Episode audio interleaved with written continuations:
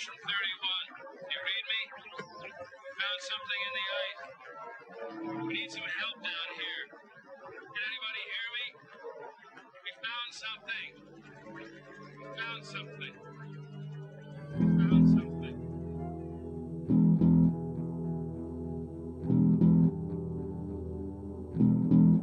Hola a todos, saludos y bienvenidos a Demasiado Poco Tiempo, un podcast en el que hablamos de las obras de ciencia ficción que nos gustan, nos sorprenden o simplemente nos llaman la atención por algo en particular. Hoy en DPT volvemos a traer cortos de animación. Estuvimos dándole un par de vueltas a ver qué podíamos traer, pero yo creo que casi lo teníamos claro justo desde que terminamos de grabar el anterior programa en el que tocamos animación. Eh, ese programa fue el de Love, Death and Robots, que era, un- era lo más actual, lo más puntero, lo más cañero que se estaba haciendo en animación ahora mismo. Y esta vez hemos elegido una producción que fue la más puntera, pero hace casi 20 años, porque el producto es del 2003. O sea, tiene 19 años ya, y eso en animación es bastante tiempo. Y además tenía otra ventaja que es que estaba relacionada con uno de los uni- universos más icónicos de la ciencia ficción de los últimos 25 años. Así que hoy vamos a ver Animatrix desde la perspectiva que nos da el tiempo. Y bueno, para meternos ya en jarana, tú Ricardo que siempre andas por aquí, ¿a ti qué te pareció en su momento? Porque claro, luego hablaremos de lo que nos ha parecido ahora. Bueno, a, mí en su momento ya tuve quizás problema con alguno de los cortos. O sea, a mí hay cortos que me interesan mucho y hay cortos que me dan un poco igual. Me parece que el gran valor que tiene Animatrix es que me amplió por los bordes ese universo de Matrix del cual en aquel momento lo único que conocíamos era eh, la película de 1999, no conocíamos nada más, ¿vale? Una película que obviamente yo creo que estaremos todos de acuerdo que marca algo diferente, que recoge de muchos sitios, lo remezcla y te de repente te da un, un entorno de ciencia ficción que no habíamos visto nunca. Por lo menos yo estuve quizás los primeros 40 minutos, la primera hora de la película diciendo, ¿qué está pasando? ¿Qué es Matrix? Que era un poco el moto de la película. Hasta que de repente te descubren toda la historia y de repente dices, ostras, esto sí que realmente es algo que no había visto nunca. Otra cosa luego serían cuando ya llegaron las secuelas, que creo que sobreexplotaron un poco lo que es la franquicia, pero ciertamente este Animatrix para mí es el primer paso de lo que se lo que se ha dado en denominar hoy en día el transmedia, porque este Animatrix es una pieza más que luego sería complementada con una serie de cómics, con algunos libros, incluso algunos de filosofía y con, Con un videojuego. y con dos videojuegos. Hubo dos videojuegos. Y todos tenían que ver con la historia de Matrix. Todos se hacían avanzar la historia para que al final la trilogía fuera un producto transmedia en el que tú podías irte a un sitio a otro. Aunque el, el corazón de la historia estaba en las películas.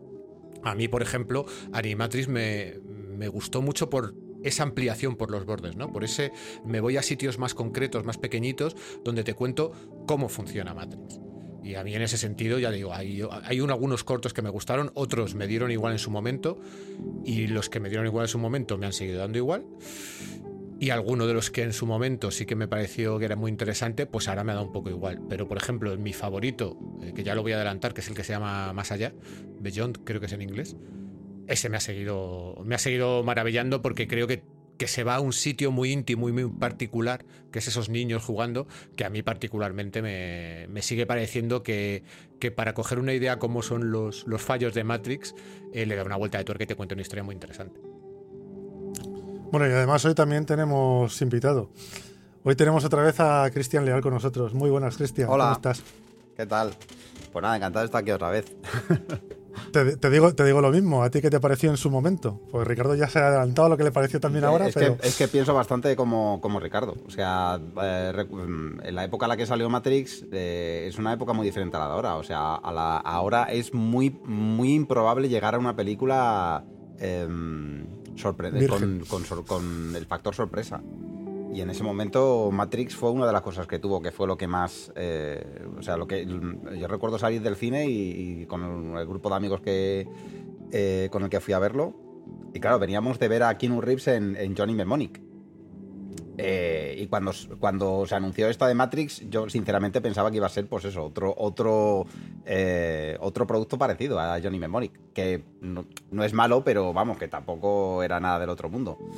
¿Sabes? Sí, Eh, sí, el, el cyberpunk no, ha tenido, no ha tenido grandes adaptaciones en el cine. Por lo menos lo que yo he leído de la trilogía del Sproul de William Gibson, yo eso no lo he visto en cine todavía. Hmm. Pero quizás eh, Matrix lo que hacía era prometernos eso. Claro, Pero luego claro. nos daba otra cosa que también era muy buena. Y yo creo que esa es la clave. No, o sea, nos prometía eso y yo creo que nos daba eso y algunas cosas más mezcladas, porque la gracia de Matrix es lo que has dicho tú antes, que eh, antes había muchos conceptos separados que estaban ahí en el aire, pero Matrix fue la primera que los, am- los amalgó y hizo un producto en el que iban todos juntos, iban todos de la mano, iban todos en la misma dirección.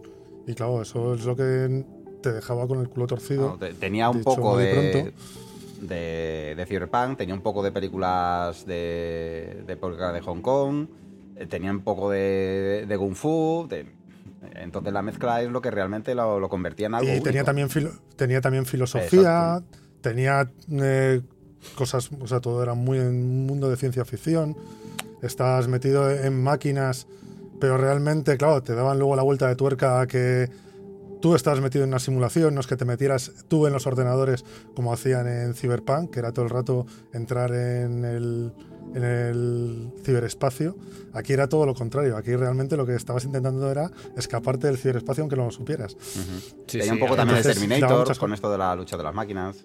Claro, de, de hecho, además, a ver, hay, hay, hay una influencia reconocida por, por, por los Wachowski en aquel momento, ahora, ahora son las Wachowski, y es que en el set de rodaje estaba circulando un cómic que pegó muy fuerte en, en ciertos grupos en los 90 que se llamaba Los Invisibles de Grant Morrison, en el que tienes un grupo de héroes luchando contra una conspiración a nivel global y en el que la realidad no es lo que es, no tienes máquinas de por medio, no es tan claro, pero la aspiración estaba ahí. De hecho, el señor Grant Morrison eh, se enfadó un poquito cuando, cuando se enteró de, Porque básicamente dijo, oye, es que habéis adaptado lo mío, que luego tú lo lees, te lees el cómic de Los Invisibles y no tiene tanto que ver. Es otra cosa bastante diferente.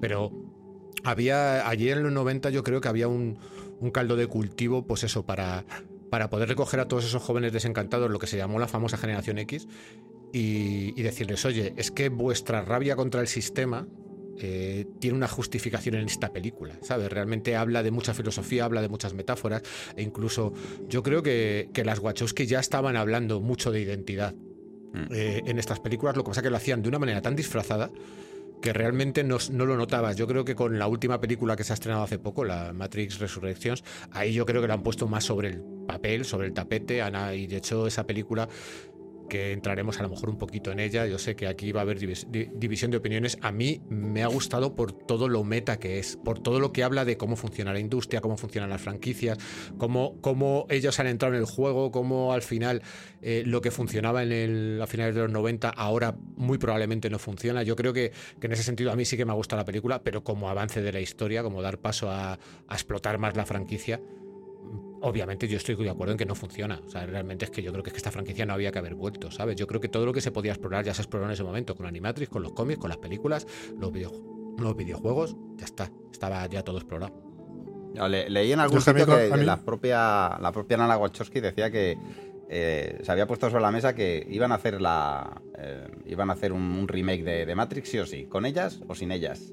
Entonces llegó un momento que dijeron, vale, pues la vais a hacer y vamos a encargarnos de que no, no, no podáis continuar con la franquicia de ninguna de las maneras.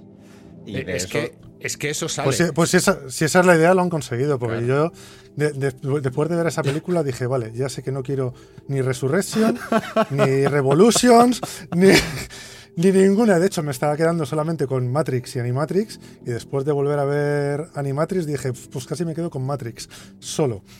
Ya está, es- no me hace falta nada más. Los demás es todo anecdótico. Bueno, bueno. no lo quiero tener delante. Bueno, Javi, pues ya que lo has adelantado, ahora yo te traslado la pregunta, ¿no? ¿Cómo- ¿Cómo lo viste en tu- su momento? Y ya has adelantado un poco como lo, como tu opinión ahora. Sí, porque a ver, yo en su momento también tenía otra edad, que eso también cuenta, aparte de que fuera otro momento en el que no teníamos tantos productos, te sacaban un producto así, y era lo que estuvimos hablando también en la otra vez en el de Love, Death and Robots, que te sacaban algo de animación y ya flipabas simplemente porque no tenías tantas cosas donde elegir.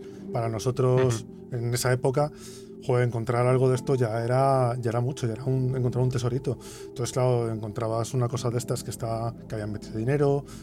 Y en su momento a mí me gustó, me, me gustó bastante. De hecho, lo, re- o sea, lo recordaba bien. Lo no sabía que, o sea, recordaba que no todas las historias eran, eran muy interesantes, porque algunas eran como muy aledañas. Pero sí recordaba que tenían como bastante, o lo recordaba con bastante carga filosófica y rollos de estos. Pero ahora al volver a verlo, la verdad es que mm, se me ha quedado como muy pequeño. Ya no es que haya, o sea, no me meto en que el dibujo haya envejecido mejor o peor porque son 20 años y las animaciones, que bueno, ya pasaremos luego a ver un poco todos los cortos, pero simplemente el del vuelo de los iris, que era como el más puntero en su momento, que era con el que flipabas, porque eran unos, eran unos dibujos brutales, está superado, no, está superadísimo. O sea, eso lo tienes ahora mismo en cualquier videojuego malo de móvil, lo tienes. O algo mejor, no tienes tampoco que irte muy allá. De, de todas maneras, en lo que estabas comentando del tema de, de la filosofía en Matrix, yo creo que mucha de esa filosofía la pusimos los fans. Y quizás luego fue recuperada y recogida por las Wachowski y, y añadida a la segunda y la tercera película. La primera película quizás no tenía tanta. Eh, tenía muchas referencias literarias, eso sí es cierto. Pero yo luego, en su día, cuando, como tú has dicho, éramos mucho más jóvenes y tal, yo me flipé muchísimo por Matrix y yo de hecho llegué a ver que había gente que escribía hasta tesis doctorales sobre Matrix, en las cuales cuando tú te ponías a rascar un poco decías, no os pasáis tanto, o sea, realmente no hay tanto aquí. Eh, y, y te lo dice alguien que empezó la carrera de filosofía, aunque no la terminó, pero la empezó, o sea, porque yo buscaba de dónde estaba tirando, ¿no? Y claro, se hablaba del desconstructivismo francés y de muchas cosas que era como, vale, sí, pero de esto se dan pinceladas muy, muy, muy sueltas que en cualquier obra de ciencia ficción las vas a encontrar realmente. Entonces yo creo que, que a lo mejor eh, el problema que tuvimos en su día es que a Matrix la rodeamos de un halo y Animatrix en concreto, de un halo que cuando hemos pasado 20 años después a revisitarla, quizás no lo tenga. Por lo menos a mí eso es lo que me ha ocurrido, que quizás no le veo tanto halo, pero porque lo que hemos visto a posteriori eh, es una posmodernidad en el cine y sobre todo en la ciencia ficción que, que quizás ha sobrepasado a Matrix en, en muchos aspectos. De hecho, yo creo que eso es uno de los motivos de que la última de Matrix no funcione. Y es que el cine ha evolucionado y aquí estamos con una acción y con una manera de narrar que es de hace 20 años. Y para mí esa quizás es la mayor decepción. Sí, pero por ejemplo Animatrix, o sea, sí que he notado es que le faltaba como ese halo, pero Matrix me sigue funcionando perfectamente.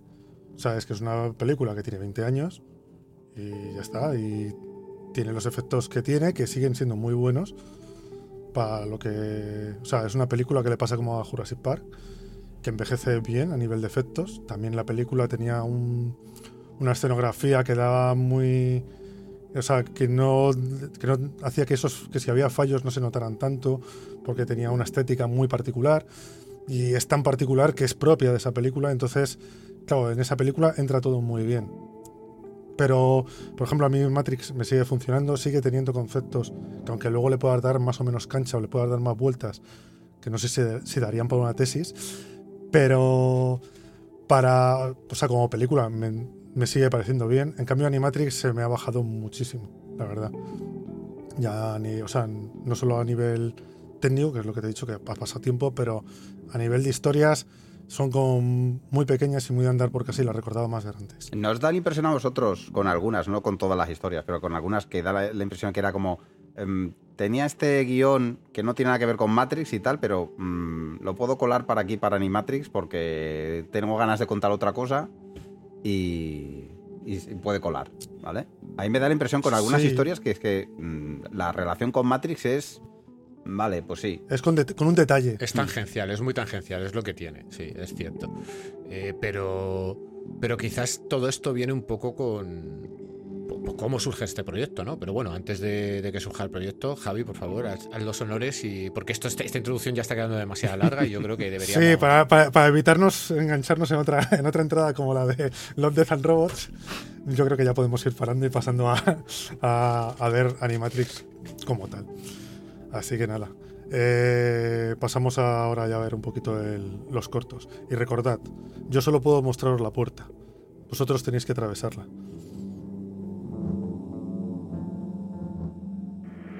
Demasiado poco tiempo. Tu podcast de la ciencia ficción. Bueno, pues vamos a empezar a ver un poco Animatrix y yo creo que lo vamos a empezar a hacer viendo en orden los, los cortos, porque como los vamos, a, los vamos comentando porque tampoco son cortos que sean excesivamente largos, todos tienen más o menos una duración parecida y no son muy largos y es lo que también estábamos un poco hablando antes. Hay historias que tampoco tienen mucho de dónde, de dónde tirar, así que si os parece, empezamos por el primero, que es el último vuelo de los Iris. Sí, pero Y- mm, no sé si quieres hablar eh, un poco de la génesis del proyecto y los directores que se encargan de los cortos o prefieres hacerlo según vayamos hablando de ellos. Es un poco como tú quieras, Javi. Pues yo creo que según... Bueno, no, no, no, nos los quitamos a todos de en medio ya y luego ya vamos directamente a las historias. Muy bien. A ver, la génesis del proyecto tampoco es que haya muchísima información, ¿vale? Pero básicamente eh, parece ser que la- las Wachowski, eh, cuando estaban con la promoción de la primera película de Matrix, eh, estaban de promoción por Japón y les invitaron a visitar algunos estudios de animación porque a ellas pues, le- les molaban mucho, ¿no? Entonces, ¿qué ocurre? Que cuando visitan estos, estos estudios de animación, hablan con esos directores y surge un poco la idea de, oye, mira, nosotros tenemos aquí un mundo creado que además vamos a expandir en, la, en las siguientes dos películas y podría ser interesante pues meter aquí un poco de dinero y que hagáis una serie de cortos que amplíen ese universo, ¿no? Eh, como ya hemos dicho antes, este es un, un poco el germen de que esto se convirtiera en algo realmente transmedia, ¿no? Ya en este momento yo supongo que ya, ya estaban los videojuegos también en marcha, porque un videojuego no se hace de un día para otro, y los cómics, pues tres cuartas de lo mismo, ¿no? Entonces al final eh, se contratan nueve cortos eh, que se realizan, pues eso, por diferentes directores de animación y que se van a estrenar en principio antes del estreno de Matrix Reloaded, que es un poco la secuela. Y estos cortos, pues bueno, vamos a, contar un poco quién es el director de cada corto y, qué, y por qué nos puede sonar a ese director. ¿no? El primero del que hablamos es El último vuelo de los Iris, que está dirigido por Andrew R. Jones, que es el director de animación de la película Final Fantasy, y yo creo que a nadie le debió extrañar porque todos los que fuimos a ver Final Fantasy es exactamente el mismo estilo, pero dado un- un puntito más al, a lo que era la tecnología en ese momento. Eh, el segundo renacimiento, que son dos cortos, está dirigido por Mahiro Maeda, que ha trabajado sobre todo en Evangelion y últimamente en One Punch Man. La historia del chico la dirige eh, Shinichiro Watanabe, que es el encargado de Cowboy Bebop y Samurai Champloo.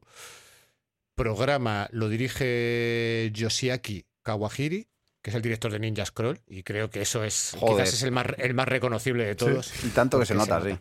Sí, sí, porque eh, podría ser Ninja Scroll perfectamente. Perfectamente. Este es uno de los que digo que mm, parece una historia que no tiene nada que ver con Matrix y la he colado con Matrix pues, porque ya está. porque estas- yo voy a- vengo aquí a hablar de mi libro, básicamente. Exactamente. Luego tenemos eh, Récord Mundial de Takeshi Koike, que es un que, trabaja, que ha trabajado en Lupin y que a mí me parece que es el que menos reconocible está en el estilo de animación. eh, porque es una animación muy, muy extraña. A mí es A mí uno de los me recordaba un montón a Red Line, por ejemplo, a la, a la- a la- película manga, y no sé si tiene que ver con, con el estudio. Es posible, es O posible. con- Yo sé que también ha trabajado en cosas de animación de para Marvel, cosas de Iron Man, pero no tengo muy claro porque yo no, no he visto tanto, tanto contenido. Luego tenemos a el corto de Más Allá, que lo dirige eh, Koji Morimoto, que este, bueno, es un colaborador de, Kazuhiro Tomo en cosas como Neo Tokyo, Robot Carnival o Memories. O sea, este es un, un clásico de la animación japonesa. Historia del detective también es de Shinichiro Watanabe, como hemos dicho, Cowboy Bebop. Y el último matriculado lo dirige Peter Chang, que es el creador de Iron Flux, y ahí la influencia también se ve Sí. bastante, bastante claramente. Y yo creo que con esto nos hemos quitado un plumazo un poco los directores. Eh, yo he intentado buscar información sobre los estudios, si había más gente implicada, y hombre, podríamos ponernos a hablar de quiénes son los guionistas y tal, pero yo creo que tampoco aporta mucho. Con esto tenemos un poco el, el- en qué ha trabajado cada uno y quizás algún...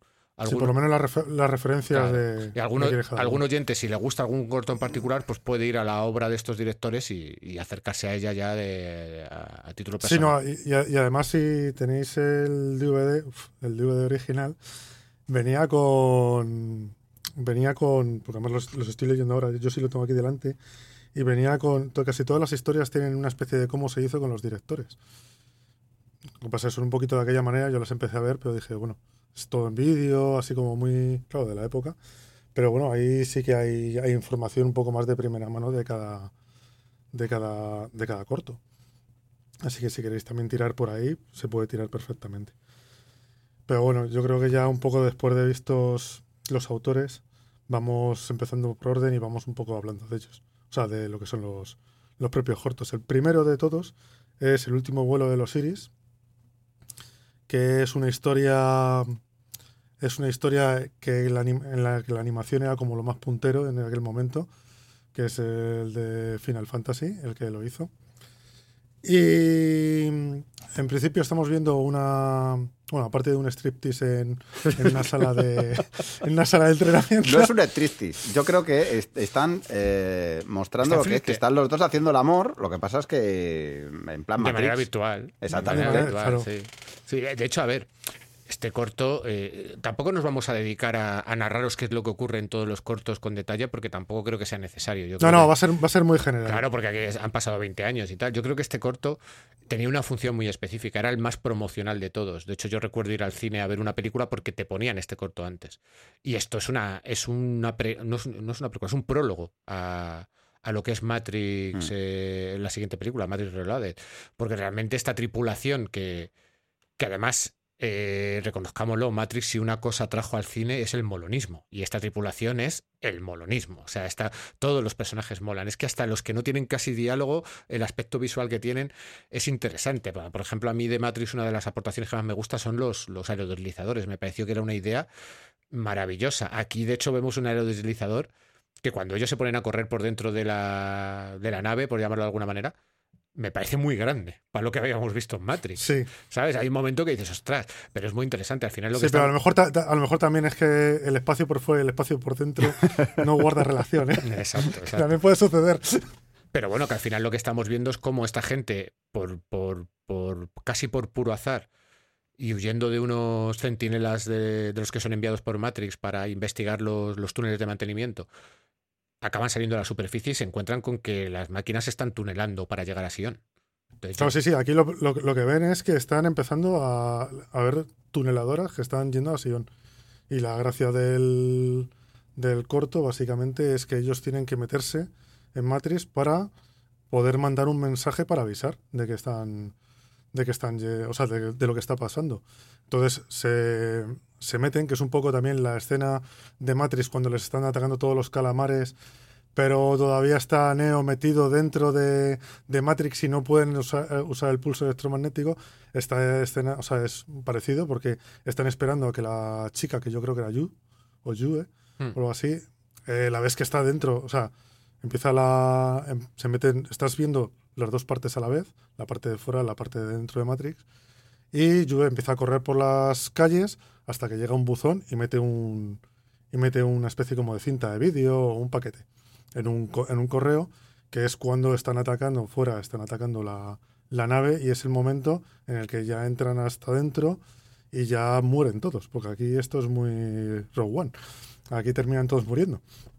Es también como muy época, porque, claro, muy, épico- muy épica, perdón, porque la nave termina explotando y todos caen, o sea, Juve cae muerta dentro de Matrix, es como así, como muy... Han dado su vida por entregar el mensaje.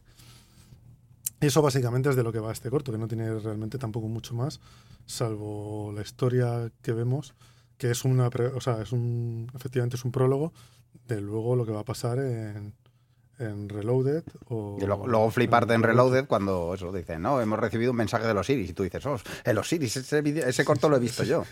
Claro. Sí, sí. Era primeras me- veces que podías decir eso de esto que estáis comentando del transmedia, decir, bueno, he visto algo en otro sitio que tiene que ver con algo que están hablando acá, ¿sabes? Claro, claro. De hecho, habría mucha gente que probablemente no viera este corto y, est- y eso se le, le pasase un poco desapercibido, ¿no? Yo creo que yo en aquella época sí que traba- trabajaba de informático y, y, de hecho este corto enseguida estuvo en internet. Eh, a una calidad infame, porque en aquella época, claro, la calidad era la que era y tal, pero todos tuvimos este corto en la cabeza, ¿sabes? Y yo al final dije, no, tengo que ir a verlo al cine para verlo a, calidad, porque en aquel momento, como bien habéis dicho, era lo más puntero. Pero a lo que es a la mitología de Matrix, eh, no le añade nada, pero a mí me parece que es interesante porque en la peli original solamente habíamos visto la, la Nabucodonosor, la nave de Morfeo, y aquí ya veíamos otra. Y de hecho, luego en Matrix Reloaded íbamos a ver muchas más. Mm. Y en Revolutions también. O sea, eh, íbamos a ver que, que todo eso que se nos había prometido en Matrix, eh, existe Sion, existe la, la gente libre, no, lo- no nos lo habían enseñado. y nos lo estaban empezando a enseñar. Y el primer atisbo fue esto. Quizás ese es su mayor valor. Eh, es cierto que esto ha envejecido mucho. De hecho, después de haber visto los, los Death and Robots, claro, esto se te cae muchísimo porque dices, madre mía. Pero claro, en ese momento es que tenías Final Fantasy y esto. Mm. Eh, a nivel de animación de CGI, porque es la el único corto que tiene animación de CGI totalmente generado por, por una computadora, a mí me parece que, que, algunas cosas están realmente bien, pero bueno, cosas como las telas, cómo se mueven las telas, el pelo, claro, es que eso lo hemos superado muchísimo ya. Eh, entonces, bueno. Sí, en general las texturas, en las, las texturas están bastante superadas. Sí, sí, Porque ya- aquí sí que notas el valle inquietante, Eh, pero de, de lejos. canta, canta un huevo ahora. Sí. canta un huevo. Pero recuerdo que en No, su momento eso era portada en todos sitios. Era como el nuevo paso de la animación. El, el- el- el- el siguiente salto en la animación. ¿Sabes? Recuerdo que eso, la protagonista salían en todos lados, como si fueran, presentándola como si fuera un. diciéndote, este personaje que estás viendo realmente no es una persona, es un es una animación por ordenador. Claro, estamos todos, oh, Todos. Claro, oh. pero, pero es lo que hablamos siempre de que hay que ponerse las gafas de la época. O sea, en aquel momento era, Dios mío, no he visto nada tan realista. Pero es que ahora lo hemos visto.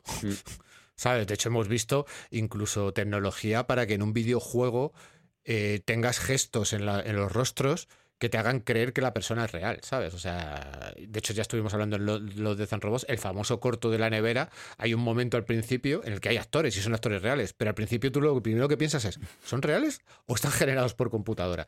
Entonces, bueno, yo creo que a mí este, si me pongo las gafas de la época, me sigue gustando mucho, pero porque creo que está muy medida la acción, o sea, al final empiezas con, con, eh, con esa especie de flirteo virtual combate y enseguida entras a saco con la acción y, y te mantiene la tensión para que al final, como bien habéis dicho, mueran todos. O sea, yo creo que, que a nivel de narración, me parece que te da lo que tiene que darte un corto de este estilo.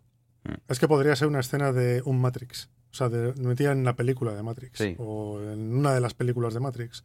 Vaya, o sea, tú, tú lo metes en Reload y no te, y no se crea ningún. Sí, lo, pones antes de Pero los créditos normal. con actores y, y hubiera colado, o sea, hubiera colado, o sea, encaja perfectamente, sí. Pero decidieron hacerlo así para eso. Yo creo que era. Me quiere sonar que en el momento las Wachowski lo que querían era un poco recuperar esto de, de poner cortos delante de, de películas en el cine, ¿vale? Que es algo que se hacía bastante antes, ¿vale? Y que, por ejemplo, eh, Pixar ha vuelto a recuperar, porque ahora si te vas a- al, al cine a ver una película de Pixar, siempre tienes tu corto antes, y muchas veces los cortos son tanto o más memorables que la película que vas a ver después. Y, y querían recuperarlo para, para, para ello, para Matrix. Entonces, ¿de- que- ¿en qué película dijiste que fuiste a verla? Que no tenía nada que ver con... Creo recordar que era El Atrapasueños, que estaba basado en una novela de Stephen King. Ah, vale, que, sí, sí, de cierto, extraterrestres, sí, sí. Ya me y que no me gustó nada, o sea, porque no me gustó nada. Mira que me gusta Stephen King, pero esa adaptación, a mí es que cuando Stephen King mete extraterrestres, mm, me saca. O sea, yo quiero, mm, yo soy más de terror, de su vertiente de terror. De todas maneras, es que esa película, ah, para mí particularmente, tampoco era buena. No, no era una peli mala, pero es una peli que se alarga muchísimo y no sé. Pero vamos, al final... eh, Yo creo que todos en algún momento dado hemos ido a ver una película porque iba a haber un corto antes. ¿sabes? De hecho, Pixar eso lo. lo- O algún tráiler. Algo, algún tráiler. Eso eh, Pixar lo ha convertido en negocio prácticamente, ¿no? El saber que, que tú con una peli de Pixar, que suelen tener un nivel de calidad bastante alto, vas a tener un corto. Y ese corto, pues, va a aportar también muchas cosas. Bueno, pues si queréis pasamos ya a los al segundo y tercero cortos, que son el segundo renacimiento, porque está dividido en dos. Tampoco sé muy bien por qué, porque realmente lo podían haber hecho En uno solo, sí. en uno solo. Porque además es que lo hace el mismo equipo, no tiene Quizá, ni cambian claro, ni quizá- director ni nada. quizá por mantener esa estructura temporal que tienen todos los cortos, de que todos duren que más son o menos lo mismo.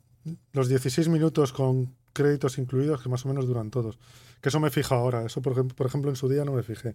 Pero ahora sí me he dado cuenta de eso. Yo creo que también los tiros tienen que ir por Claro, ahí. es que, Pues si no tiene es que eso, eso, por suerte, en las últimas series de televisión y en los de Zan Robots, por ejemplo, se ve claramente, se ha superado. O sea, es, si tú tienes que contar una historia, tarda el tiempo que necesites para contar esa historia. Ya está. No hace falta eh, circunscribirse a un momento temporal. Hemos visto series que tenían capítulos de media hora y capítulos de una hora. Y en los de Zan Robots teníamos cortos que duraban seis minutos y cortos que duraban 22. Entonces yo creo que, que eso se ha superado, pero en aquel momento quizás la industria estaba más constreñida en no. Podemos experimentar, pero hasta cierto punto. Pero luego al final, como estos cortos. Yo estos cortos, por ejemplo, no estoy seguro si se vieron en, en cine. Pero claro, tú luego te comprabas el DVD de Animatrix, que yo tengo el mismo DVD que tienes tú, Javi, y ahí estaban todos. Entonces ahí los podían haber puesto perfectamente juntos, ¿no? Pero también es cierto que yo sí que distingo entre la primera parte y la segunda parte, porque la primera parte te cuenta una historia y la segunda parte hay como un desencadenante. La segunda parte va más, a- es, tiene más acción, va como más rápido Hmm. todo lo que Sí, bueno, pero, pero porque es el. des- O sea, es como el. Es el desenlace de todo lo que te están contando. Porque, bueno, vamos a ver. Hablemos un poco de cómo, de cómo va el corto. Eh, en, este, en este corto, el segundo renacimiento, lo que, lo que nos cuentan es eh, el origen del problema con las máquinas. ¿Qué pasó? ¿Qué pasó antes? Con todo eso, que es una historia que yo no estoy tampoco muy seguro si quería saberla. La verdad, es de las pocas historias que casi prefería tenerla ahí en la nebulosa de qué habría pasado un- a luego lo que, lo que me están contando. Tiene un par de agujeros que te sacan bastante. Entonces, bueno, eh, aquí hablan de que el hombre crea las máquinas para que realicen los trabajos de los humanos. Y de repente hay un- uno de los robots que se revela y asesina a dos humanos, me parece que era. Entonces eh, lo condenan y empiezan los robots empiezan a alzar en revueltas contra los humanos y los humanos pues los exterminan porque para qué vas a tener todo ese peligro ahí. Entonces, eh, las máquinas se crean como una especie de ciudad que está por Irán, está por esa parte, por esa zona, y se dedican a mejorar sus propias tecnologías y la verdad es que como son muy productivos, pues la verdad es que su nación empieza a despuntar y a florecer. Y ante esto los humanos pues lo que hacen es que la bloquean y la rechazan, porque los robots lo que quieren es entrar en la ONU para entrar como si fueran un país más. Pero como siguen pareciendo una amenaza a ni- a- desde los, los ojos de, de los humanos, pues los bloquean y los rechazan. Y aquí es cuando ya los humanos, que esto ya me parece que entra dentro de la segunda parte del corto, pues no, tengo muy claro, la verdad es que los cogí como uno y no tengo muy claro dónde cortaban, pero creo que es aquí, que es cuando empiezan a bombardear los les echan bombas nucleares y no les funciona y es cuando deciden, lo famoso que dicen en Matrix, que iban a matar el cielo, o sea, que lo iban a oscurecer, que es cuando oscure- oscurecen todo lo que es el, el cielo con nubes, las nubes grises que Que veíamos. me parece un plan. mm, plan perfecto, sin fisuras. El, plan es perfecto, y sin fisuras. Bueno, es, es, es muy de políticos, Sí, las sí. cosas como son. O sea, yo creo que en estos cortos lo que, lo que queda claro es que las decisiones políticas, porque en el fondo la- la- yo sí que veo que hay una diferencia. Al principio la amenaza es, bueno, la amenaza de la, de la inteligencia artificial, ¿no? Que tan de moda está últimamente. Aquí ya estaba planteada, en la primera Matrix ya la planteaban, ¿no? O sea, fuimos tan, como dice Morfeo, fuimos tan osados como para crear la IA, que fue lo que acabó con nosotros. Pues que en un momento dado ese país eh, lo que hace es mm, cargarse la economía del planeta. Básicamente todo lo que se produce lo producen ellos. Mm. Entonces, en vez de llegar a un acuerdo, lo que tendrían que haber hecho los políticos es llegar a un acuerdo y decir, pues bueno, pues está bien que estéis aquí y, y nos beneficiamos todos. Una relación de simbiosis, pues lo ven como una relación de parasitismo y dicen, no, pues hay que matar al parásito. ¿Y cómo matamos al parásito? Pues bombas nucleares, lo más normal Matando el ecosistema. Es como, muy bien, sí señor, estos políticos, genial. No sé si matar al parásito o pensar que a lo mejor un día se te van a revelar ya de todas, todas. Creo que en todo no momento ahí. me da la impresión de que los humanos, es lo que dices, o sea, actúan to- como tontos y, lo único que hacen actúan como miedo y, y actúan pensando que son muy superiores a las máquinas, porque Sí, si ves en todo en todos los eh, estos cortes eh, que te van poniendo a lo largo de todo el programa, eh, de todo el episodio, eh, van tratando a las máquinas como nosotros hemos tratado, o sea, como los humanos han tratado a, a- a- a- a otras etnias en, en diferentes conflictos. Tienes A, un, a los animales, a Exactamente. tal, sí, exacto. son Tienes incluso, eh, o sea, hay un trasunto de un disparo a la cabeza como en la famosa foto de, de Vietnam, hay un trasunto de, de campo de concentración eh, cuando hay máquinas gigantescas tirando un montón de robots a una fosa común, ¿sabes? Entonces tienes una Sí. especie de Tiananmen también, porque aparece un Mm. robot justo enfrente de un tanque y el tanque esta vez no se para, se lo lleva por delante. Entonces da la impresión de que eso, de que como que, que justifica en algún momento la- el episodio que, que los robots lleguen a rebelarse de esta manera, porque es que los, los tratan Ahí- como... eh, Ahí quería llegar. Sí, es que, Es que, es es que, que es cu- esa... es, que es- Dime, dime. es curioso, porque, porque este corto empieza diciéndote que son los archivos de Sion, que te van a contar la historia. Cual Mm. entiendes que esto es el punto de vista de los humanos. del robot, exactamente. No, no, pero en teoría es el punto de vista de los humanos. Ah, pero vale, yo vale, sí, cuando, perdón. claro, pero yo cuando veo los cortos, estos dos, digo, me estás justificando por qué los robots han hecho lo que han hecho. Porque cuando tú ves todo lo que hacen los humanos, además te los vende, dice, los humanos eran una gente ociosa que se dedicaban a, lo lúdico y tenían a los robots y los maltrataban y, que podía haber sido de otra manera. Pero yo la sensación que tengo es, esto no pueden ser los archivos de Sion, esto es como la justificación de, de por qué. O sea, es que cuando llegas al final que dicen, vale, arrasan el cielo, pensamos que les vamos a quitar la energía solar, que es con lo que viven, pero al final encuentran dónde está la, nueva energía, ¿no? que son los seres humanos. Que ese para mí siempre ha sido el principal fallo de la primera Matrix. ¿eh? Y es que realmente el ser humano no produce, o sea, si cultivas patatas vas a conseguir más energía que con seres humanos, es más fácil. Pero bueno, eso es la típica discusión que se puede tener de Matrix. Si compras el concepto, pues dices, ya está, llegas a eso. Entonces, claro, yo cuando termino los cortos digo, pues claro, ¿cómo no vas a llegar a eso? Si es que los hemos tratado como la mierda, ¿sabes? Entonces creo que hay una cierta empatía en el corto que no termino muy bien de entender qué es lo que nos quiere contar.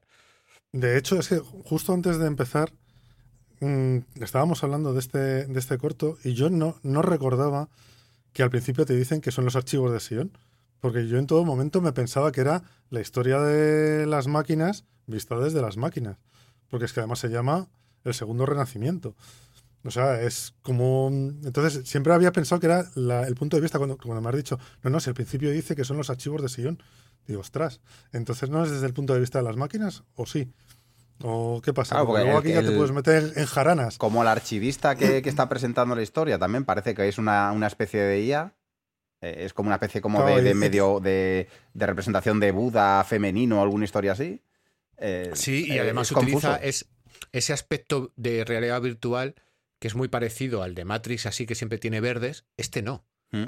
Este aspecto tiene colores cálidos que de hecho eso lo vamos a ver luego en el último corto que también hay un momento, una realidad virtual, entre comillas, que tiene colores cálidos. Entonces, yo no tengo muy claro si aquí no está bien trasladado lo que querían contar, o que lo que te cuentan es lo que es.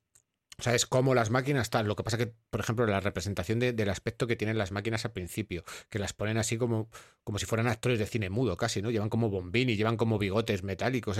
es eh, a mí me descoloca un poco este corto. Me gusta, porque además eh, aquí se reconoce el estilo de, los colaboradores de Otomo. O sea, es, es uno de los que a nivel de animación tradicional me parece más potentes de todos los que hay en el en Animatrix. Pero claro, te descoloca eso, el ¿quién me está costando esto? ¿no? Es un poco lo que la teoría que tú tenías eh, ahí, Javi, es, bueno, y si esto es una cosa que nos ha colado Matrix, porque claro, tú, tú vamos a abrir melones aquí. Tu teoría, tu teoría, es que el otro día hablando, hace ya unas semanas, hablando un poco de cuando íbamos a preparar el programa, tú me diste un punto de vista que yo no había pensado nunca y que me parece que es correcto. Y es que Sion, siempre yo había pensado, Sion es los humanos en la Tierra, en el mundo real. Pero según tú me vendiste es ya, pero es que también puede ser otra capa de simulación. Porque si no, ¿por qué Neo puede manejar, hace magia entre Claro, es que, eh, es que yo cuando vi ya lo de... Pues yo siempre había tenido la duda de, bueno, Sion o, la parte que creemos que es real, eh, ¿es real realmente? ¿O es un control para los, para los que son los antisistema de, de Matrix? Porque claro, si tú quieres controlar, sabes que siempre vas a tener a alguien que va a estar en contra tuya. Entonces, qué mejor manera de controlarlos que, que, generarles un universo en el que ellos se crean que están controlando o que se están saliendo del control y ya los tienes controlados. Entonces, claro, una vez que vi, no sé si es Revolution, me parece que es, en la que Neo no está conectado, pero sigue teniendo superpoderes, vamos a decirlo así, sigue controlando lo que es Matrix, o sea, sigue controlando lo que puede hacer. Claro, ahí dije, ya está, date, es que no está fuera de, todavía no está fuera de la simulación, sigue en una simulación. Lo que pasa es una simulación es como otra fase de la simulación. Claro. Están en diferentes ciudades. En, nivel 13, que es otra película que salió por la, por la época y, se hablaba de que había, se habían copiado entre ellas y tal, venía a decir esto. O sea que la historia que era una. Eh, iban a una capa que era el nivel 13 que tenía encima otras capas. Entonces. Claro. Eh, realmente. De hecho, la conversación que tiene Neo con el arquitecto le dice: Es que tú no eres en la primera iteración de Neo. Eres la, no, recuerdo si dice que es la séptima o algo así. Y de hecho la conversación final que tiene el arquitecto con el oráculo, básicamente es, bueno, esta partida ha estado bien, ¿no? Bueno, ¿cuándo jugamos la próxima? O sea, eh, entonces, claro, encaja perfectamente lo que me dijo Javi, pero yo nunca lo había pensado así. Yo siempre había pensado que, bueno, cuando destruyes Sion y acaba toda la historia, lo que haces es luego desconectas a, a 20 matados que estén un poco antisistema y dices, vale, y que esto empiece de nuevo. Pero claro, la idea de es una capa más de, de simulación. Ostras, es que, claro, yo, yo no lo había pensado en 20 años y de repente me pareció muy potente, porque lo es, ¿sabes? Es muy potente. Sí, lo que pasa, luego llegará Rebelde. No, ¿cómo era? La que no me gusta a mí. No me gusta ni nombrarla. Gracias. Re- Para que, te, Resurrections, pa- pa- pa- pa que te diga que hay muchos. Y hay muchos, y además son videojuegos. Sí, bueno, yo- pero yo creo que, por ejemplo, sí que eh, yo sí que me iré a, Revol- a Resurrections cuando lleguemos al último corto, porque yo creo que el último corto está anticipando cosas que se han visto luego en Resurrections. El tema de, de coger una máquina y lavarle el cerebro para que sea de los tuyos, o sea, enseñarle un poco otra realidad para que colabore contigo, que, que es una de las, Bueno, es que es de, las- de las poquitas ideas que yo claro, salvaría. es de las poquitas, poquitas ideas que tiene Resurrections que es, que es interesante. Pero bueno, Yo creo que en el segundo renacimiento ya, ya la tenemos dada por terminada. Y me la ha sido más sería- durillo. eh, me- no sé, me, me ha parecido más durilla de lo que lo recordaba. Tiene escenas bastante, Sí. bastante, bastante durillas. Eh, sí, yo creo que hay- eh, esta es en la que no. eh, sobre todo por lo que tú has comentado, Cristian. Esas metáforas que hace con Tiananmen, porque por ejemplo hay una escena también en la que se ve una especie de robot, una especie de chica que luego resulta ser un robot, que Hmm. la empiezan a También es- golpear y, y tal. Y eso, eso es, esos son los colaboracionistas de los nazis cuando de repente liberaban las ciudades y, y- y las, y las cortaban el pelo y, las, y algunas las mataban o las violaban y tal. O sea, eh, hace una serie de metáforas de es que esto que están haciendo los seres humanos ya lo han hecho antes y es como la peor cara de los seres humanos. Y yo creo Mm. que en ese sentido no te, no te ahorra en ningún momento las cosas cruentas, ¿sabes? Y me parece que, lo que pasa, claro, al final la sensación que se te queda es es que no, no había otra salida para las máquinas Claro. que hacer esto. Sí, las máquinas, aparte que eso, lo que muestra a los humanos como holgazanes, eh, una sociedad decadente y tal, y los robots, todos unos curritos, van a lo suyo. De hecho, creo que el, el robot que, que inicia todo, que mata a, los, eh, a sus dueños, es porque lo van a quitar. Entonces, el, el robot se defiende diciendo que, que- que quiere vivir. Claro, Entonces, es también lo- como justifica sí. incluso el inicio de, de- de- de Claro. todo el rollo. No- es que no entra, en- lo que no entra este corto, y a mí me hubiera gustado que hubiera entrado, es que de repente hubiera metido por aquí, lo que pasa es que yo creo que no quieren hacerlo para que no sea tan obvio, pero aquí, eh, aquí tendrían que haber entrado las leyes de la robótica de Asimov, ¿sabes? O sea, es... eh, porque al final ese robot lo que tiene es autopreservación. Lo que pasa que según la ley de la robótica no podría matar siquiera a sus dueños. Pero yo- yo creo que no entran en ese juego, Mm. ¿no? O sea, mm, obviamente, ¿no? Porque si no, no puedes contar la historia que quieres contar. Pero yo siempre he echado de menos un poco en Matrix el decir, oye, y si me hablamos un poco de la ley de la robótica, de, de- porque yo entiendo que a lo mejor se implementasen y se fueran de madre, Hmm. ¿sabes? Porque O a, siempre... lo, o a lo mejor, bueno, pero aquí lo que se supone es que no están implementadas directamente. Y ya Sí, está. sí, ya está. Es que tú has creado máquinas con una programación y esas máquinas ha habido un momento en el que han superado su propia programación y se han, converti- se han convertido pues en, en IAs independientes. Hmm. O sea, llegan como por otro... No es que tú las hayas evolucionado Sí, pero- sean pero hay una una- IA, es que han evolucionado ellas. Sí, pero hay una sensación de que no son IAs independientes, de que, de que hay algo central que lo maneja todo. Porque luego cuando ya en un momento dado envían a los embajadores a la ONU, envían a dos embajadores que son dos robots y que además es una es, eh, es un robot eh, varón, un, robot hembra que tiene una manzana. O sea, la metáfora aquí de- del árbol del conocimiento de Adán y Eva está clarísima. Y dice, no, no, es que lo que queremos es que nos, a- que nos, que nos aceptéis. Y en ese momento los humanos dicen que no y es cuando la lían parda. A partir de ese momento las máquinas dejan de tener aspecto humanoide, empiezan a tener aspecto insectoide. Y, la, y luego veremos más adelante en el segundo corto que envían otro representante a la ONU, que ya no tiene aspecto Eh, Ya no parece humano, sí, sí. Ya no parece humano. Y, le- y que les Sí, dice... es que ese no va a negociar. Sí. Claro, exacto. Ese no va a negociar. Les dice, no, no, es que esta es la nueva era, esto es lo que hay. De hecho, es muy curioso porque había. Dice una. Una frase, dice un diálogo, ¿vale? Que, que en inglés lo que dice es: entrega tu alma, danos tu carne y un nuevo mundo maravilloso te aguarda. Lo exigimos. Que aquí yo, lo- yo la he visto doblada, ¿vale? Y, y cuando lo doblaron, lo, lo cambiaron sencillamente a seres de carne os espera un mundo diferente. Yo creo que, que- que las dos frases dicen cosas diferentes, ¿vale? Mm. Entonces yo por eso también Sí. quería, quería decir, oye, a lo mejor verlo en versión original mm, tiene su miga, ¿vale? Y en ese momento, que cuando consigue de la ONU lo que quieren, que es tener estatus de nación, por así decirlo, arrasa la ONU, dicen, es que, es que yo lo que quería es que os humillaseis y ahora voy a dominar el mundo. O sea, es, es que el corto tiene su miga, ¿eh? O sea, tiene su miga a nivel de, de la crueldad. O sea, en ese momento es cuando ya las máquinas, obviamente, ya, ya ha ocurrido antes, pero las máquinas ya no te caen bien. Pero en la primera parte del corto te están cayendo bien todo el rato. En la segunda ya no. Lo que pasa es que Bueno, tienes- y, a- y a- y ahí, la- ahí no te dejan tampoco de caer bien. Simplemente que ver las consecuencias de lo que les ha ido pasando, cómo contestan.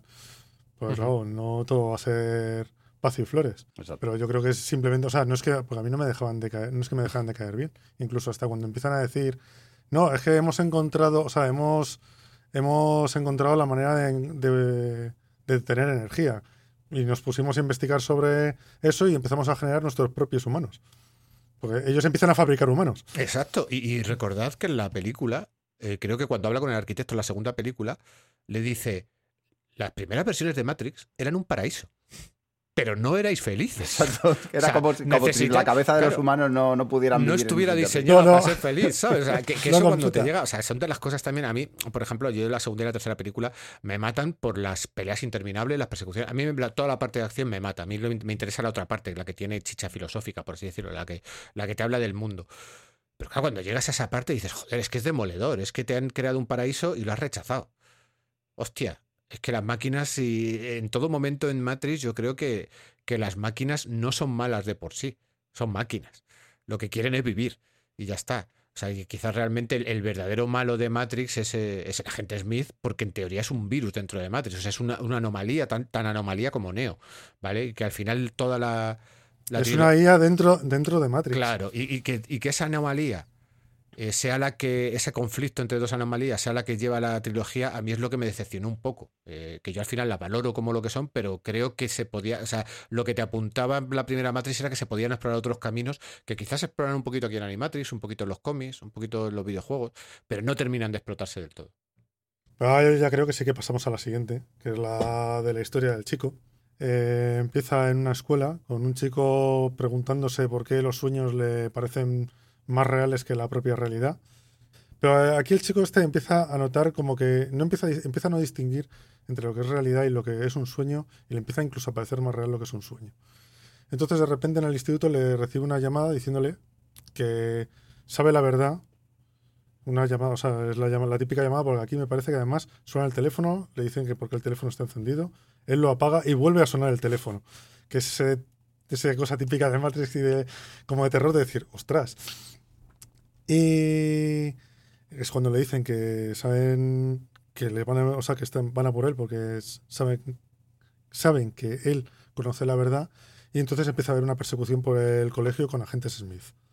Porque ahí empieza a llenarse todo de agentes Smith y tirando y termina tirándose por una terraza porque le terminan acorralando y se tira por la terraza y cae y cuando se cae cuando se da contra el suelo en vez de bueno se supone que se mata en Matrix pero resulta que se autodesconecta de lo que es eh, la Matrix o sea se despierta dentro de la de la cápsula esta Que que también es muy de sueño, ¿Dónde esto de están los caerte y despertarte. Sí, y despertarte. Y ves a Neo y a Trinity que lo recogen, dicen esto es como algo muy especial y se lo llevan para la nave. Y ya está, este corto. Este corto lo que tiene como interesante o más interesante es la idea de que alguien es capaz de liberarse o de despertarse de Matrix sin que nadie le despierte, porque claro, esto te quita el este del lo que te decían, bueno, ¿y quién es el primero que se despertó de, de aquí? ¿Le sacaron? ¿Le sacó a alguien de Sion? ¿Cómo le sacó? Porque claro, le tenías que encontrar y te tenías que enchufar a Ah. Matrix. Entonces no le puedes sacar. Y esto es, yo creo que es la respuesta a esa, a esa pregunta o ese agujero que se queda en Matrix por ahí dando vueltas. Porque realmente tampoco le veo más. Pero que por desgracia no se explora luego. O sea, porque esto es, es otro prólogo también, porque este mismo chico que despierta es el chico que. el chico pesado Que- que, persigue a Neo sí. y que tal, y que llévame a tu tripulación y tal. Es el mismo chico. Pero claro, te han contado su- la historia de cómo llega Matrix aquí, pero no se ha explorado. Eso luego. O sea, realmente esa pregunta que tú te haces de cómo, cómo surge primero Matrix, ¿no? O sea, dices, ¿qué haces? De, a ver, a mí me encaja, yo en la teoría siempre tengo la- lo que dice, como ha habido varias iteraciones, siempre he tenido la idea de, no, no, son las propias máquinas las que desconectan a los descontentos para que haya una facción tal, tal, tal, tal, y que esto sea una simulación más o que sea una iteración más de, de, Sion. Pero, a ver, a mí este corto es de los que me dan un poco igual. Aparte, sobre todo porque me está contando la misma historia que ya me han contado de Neo, pero con la diferencia de que al final se desconecta solo. ¿Vale? Entonces es un corto que, aparte, tiene un estilo de animación. Una rotoscopia fluido, rara. Mm. Una rotoscopia rara, pero además como muy fluida, que va de un lado para otro, porque Mm. él va en monopatín durante mucha parte del corto, huyendo de los agentes. Y es un poco mareante. O sea, tiene. Sí, además, además es bastante feísta, o sea, es como trazos así muy, muy gruesos, Sí. muy Sí. a rayas. De hecho, que, que esto venga de, de quien ha hecho Cobo Vivo, pues, te extraña, ¿no? Porque dices, "Ostras, no, no se parece mucho, realmente, pero bueno, no sé.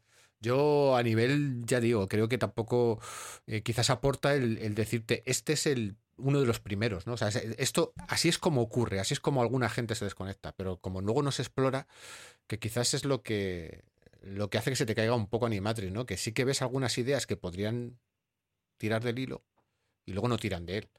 Entonces, bueno, a mí me da un poco igual el corto, pero, pero hombre, tiene su, tiene su gracia. Sí, yo más allá de lo de que es la idea, de que porque hay gente que, se, que está fuera de Matrix o se ha desconectado, no, no le veo que tenga mucho más. Vale, el siguiente corto que tenemos es el de programa, que aquí vemos a dos guerreros, este es muy manga, vemos a dos guerreros entrenando en el, en el simulador, dos guerreros samuráis, haciendo lo típico que ves en las películas de mangas, de ninjas, samuráis, corriendo por los tejados, pegando saltos. Este es Esto el es que... Ninja Scroll. Exacto, Es Ninja, Ninja Scroll. Scroll. Efectivamente, yo cuando lo volví a ver, que tampoco me acordaba de quién era, dije, joder, esto se parece a Ninja Scroll. Bien. Y eh, entonces, eh, entre ellos, mientras están peleando, están hablando, y se empiezan a plantear, uno de ellos se empieza a plantear si hubiera sido mucho mejor tomar la famosa pastilla roja, que es la de olvidarte de todo y seguir tú tan tranquilamente en, Matrix. Y entonces uno le propone a otro el volver a integrarse en Matrix, que por qué no lo hacen. Entonces le va contando que ah, les ha traicionado para que les vengan a buscar, que capturen la nave entera y que se y que les vuelvan a meter en Matrix. Entonces el otro guerrero le, está diciendo que no y al final lo que se descubre es que cuando salen de, de lo que es el entrenador era una prueba que estaban poniendo los de la nave para saber si qué, o sea, qué opción iba a coger si alguien le ofrecía eso. Y ahí termina el corto, que en este en principio toca algo que ya tocan en la película.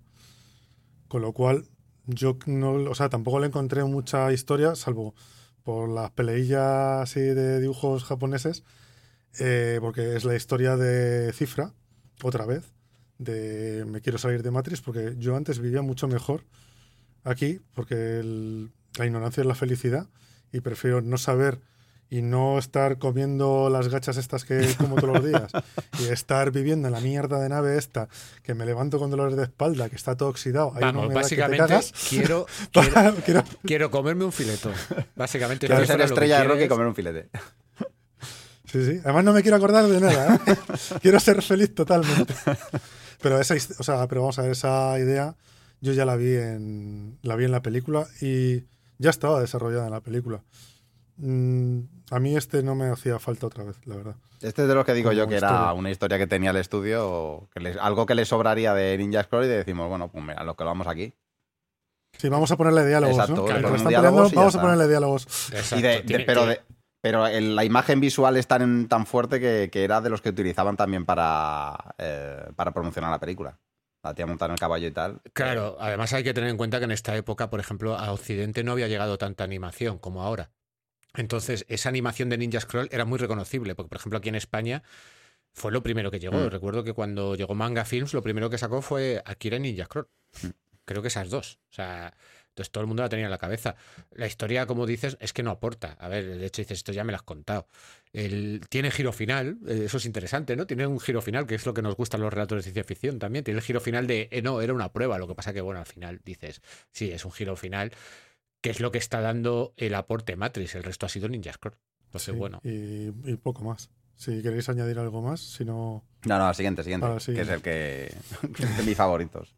Eh, bueno, pues el siguiente es los archivos del mundo, si no estoy equivocado por orden. Sí, pero esto es una mala Sí, traducción. es una muy mala traducción. Porque realmente es récord mundial. Exacto. Sí, Pero es claro, récord mundial, efectivamente. Entonces, claro, yo, yo, de hecho, como me lo vi doblado, cuando vi que dije los archivos del mundo, dije, ¿qué me estás contando, tío? Digo, que no es eso lo que está contando. Además, que cuando luego ves el corto de lo que te está contando. Sí, claro, es que te das cuenta, pero lo tienen, es que lo tienen titulado así. Sí, en sí, la- sí. O sea, esto. En, la- en el propio, en el propio Yo lo he escuchado en castellano y lo dicen al principio, los archivos del Sí, sí, mundo. y del dices. mundo. Pero, colega, claro, o sea, estos señores traductores, o sea, un poquito de contexto. O sea, véanse el corto antes de, de subtitular. En fin. Bueno, pues la historia es de un corredor de 100 metros, de 100 metros lisos que le están acusando de haberse dopado porque ha hecho un, un récord y pretende demostrar que no, pues aún a riesgo de lesionarse porque por lo visto se debe esforzar mucho y debe estar con bastantes dolores y debe tener bastantes problemas. Y está haciéndose, preparándose para la carrera y bueno, llega el día de la carrera y se mete en la carrera y hay un momento en el que se lesiona durante la carrera. Pero está tan concentrado y está tan tiene, o sea, está tan con tanta decisión por seguir que de repente empieza a correr otra vez y gana. Y hay por un momento que él no despierta como la de como en el chico, pero sí empieza a notar como que hay como que hay algo raro. O sea, él descubre por sí mismo que empieza a ver empieza a ver los, los cartones del Que las, del leyes, decorado. que las leyes físicas en Matrix se pueden, Se pueden romper. se pueden hackear. Exacto. Y entonces, eh, bueno, el final es un poco así, porque le intentan, ves que al final se queda como parapléjico. Sí, pero Pero antes bueno, bate el récord. O sea, si llevan diciendo durante sí, sí, todo el, bate- episodio bate que. el, reto, el récord porque gana. Exacto, sí. Llevan O sea, es que diciendo durante todo el episodio es que no se puede bajar de 9 segundos y tal, 9 segundos, y el tío hace un récord de 8.70 y algo. O sea, lo, rom- es lo que, es lo que, lo que ha dicho Richard. O sea, rompe, rompe la- las leyes de la física. O sea que, o sea que este- entonces Usain Bolt es, es- ha, ha descubierto el secreto de Matrix, ¿no? Entonces vemos que la última escena es un poco así, porque le vemos que está como parapléjico, está en una silla de ruedas, pero a la vez dice, o sea, le oyes decir libre, porque es como que ya sabe que todas esas reglas que le están, que tiene encima, las puede, las puede dominar o las puede tocar o modificar según a él le convenga. Y este es, eh, este es el- la historia de este corto. Que bueno, que está, está interesante precisamente porque sí que es una cosa que mm, realmente en Matrix te la explican, porque te explican que tú puedes romper las reglas, pero realmente tú ves que en Matrix romper las reglas cuesta. La gente se entrena, tiene un entre- o sea, pasan por el entrenador y es lo que dicen. Nadie salta, nadie pasa la prueba del salto la primera vez. Y realmente no la pasa ni Neo. Entonces, claro, es como que tu mente está anclada en esas reglas y que aquí alguien por sí mismo las logre romper, pues yo aquí sí le vi un, un plus, que a lo mejor ahora no me parece tanto, pero en su momento sí me parecía ahí bastante, bastante importante. Sí que vienen a decir que una vez que has salido de Matrix, eh, te es más sencillo romper las reglas de la física dentro de Matrix. Porque luego cuando vuelven a entrar son prácticamente superhéroes todos. ¿Vale? Eh, es yo creo que es- una vez, es como cuando miras los famosos libros de 3D, Eh, que, era, que, que era- que eran con eh, que tenías que mirar y tenías que mirar como más, más allá del libro. No lo ves, no lo ves hasta el momento en que lo Y ya ves. ves Una vez que lo todos, ves, sí. ya, ya lo ves y ya ves todos seguidos porque ya le has cogido el truco. O sea, tu Yo- mente ya ha entendido no- cómo no- funciona. Yo no he logrado hackear Matrix con los libros No, esos tú es que, sigues en O sea, Matrix. eh, eh, yo he visto dos en toda mi vida y, y lo he intentado. Y mira que ahora en internet, pues, pues, pues, tú buscas en Google y te salen mogollón para probar. Y, y, tío, o sea, es una de esas de, de mis frustraciones. ¿eh? De Hablando del corto, que yo sé que, que es uno de los favoritos de Cristian, a mí este es uno de los que menos me gusta por el estilo de animación que tiene, que no es malo, no, no, no- no puedo decir que sea malo, pero me parece que juega tanto con la exageración, con, con ese, esa manera de correr, los músculos, tal, que me está sacando un poquito, ¿sabes? Eh, pero bueno, también es cierto que en, en toda Animatrix hay muchos estilos de animación diferentes y yo tiendo más al, Hmm. al realismo. este este es el más feísta de todos, yo creo. Junto Sí. con el de con el último, el de matriculado. Pero yo qué sé, porque a lo mejor por estar acostumbrados ya a Ion Flux, ya habíamos visto esa animación antes, eh, no nos choca Sí. tanto. Pero este sí, este reconozco que es el más feísta de todos. O sea, manos enormes, las caras muy exageradas y tal. Pero a mí es que ya te digo, me- me estoy casi convencido que el, el- eh, o el director o el estudio de, de, eh, que hizo este corto es el mismo que el de Red Line, que es una de mis películas favoritas. Y la película, si la veis, es así, es exageradísima. Y aquí el- el- la escena cuando está corriendo eh, es exageradísimo. Son músculos a punto de reventar. eh, me parece muy exagerado y esa exageración me gusta en la animación. No, no, eh, a ver, si y la animación está muy bien. Mm. Yo tengo que reconocer que está muy bien. Lo que pasa que a mí el, el aporte que es que, que, que el atleta es capaz de, de hackear Matrix a base de pura fuerza de voluntad, es pura fuerza de voluntad, me parece interesante, pero no.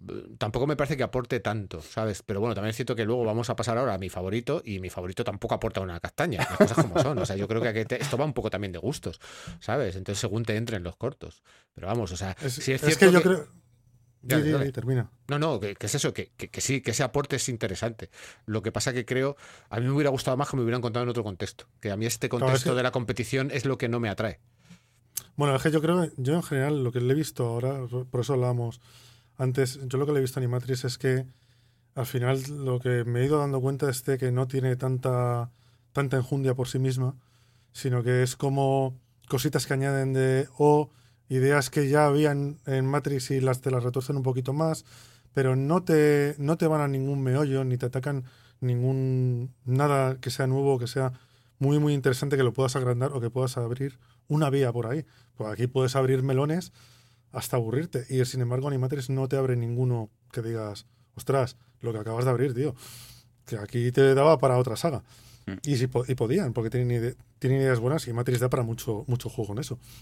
Mm, Sí, pero al final lo que hicieron eh, con la trilogía, con Animatrix, incluso con la que han sacado ahora, es demostrarnos que realmente no tenían muchas más ideas a- a- más allá.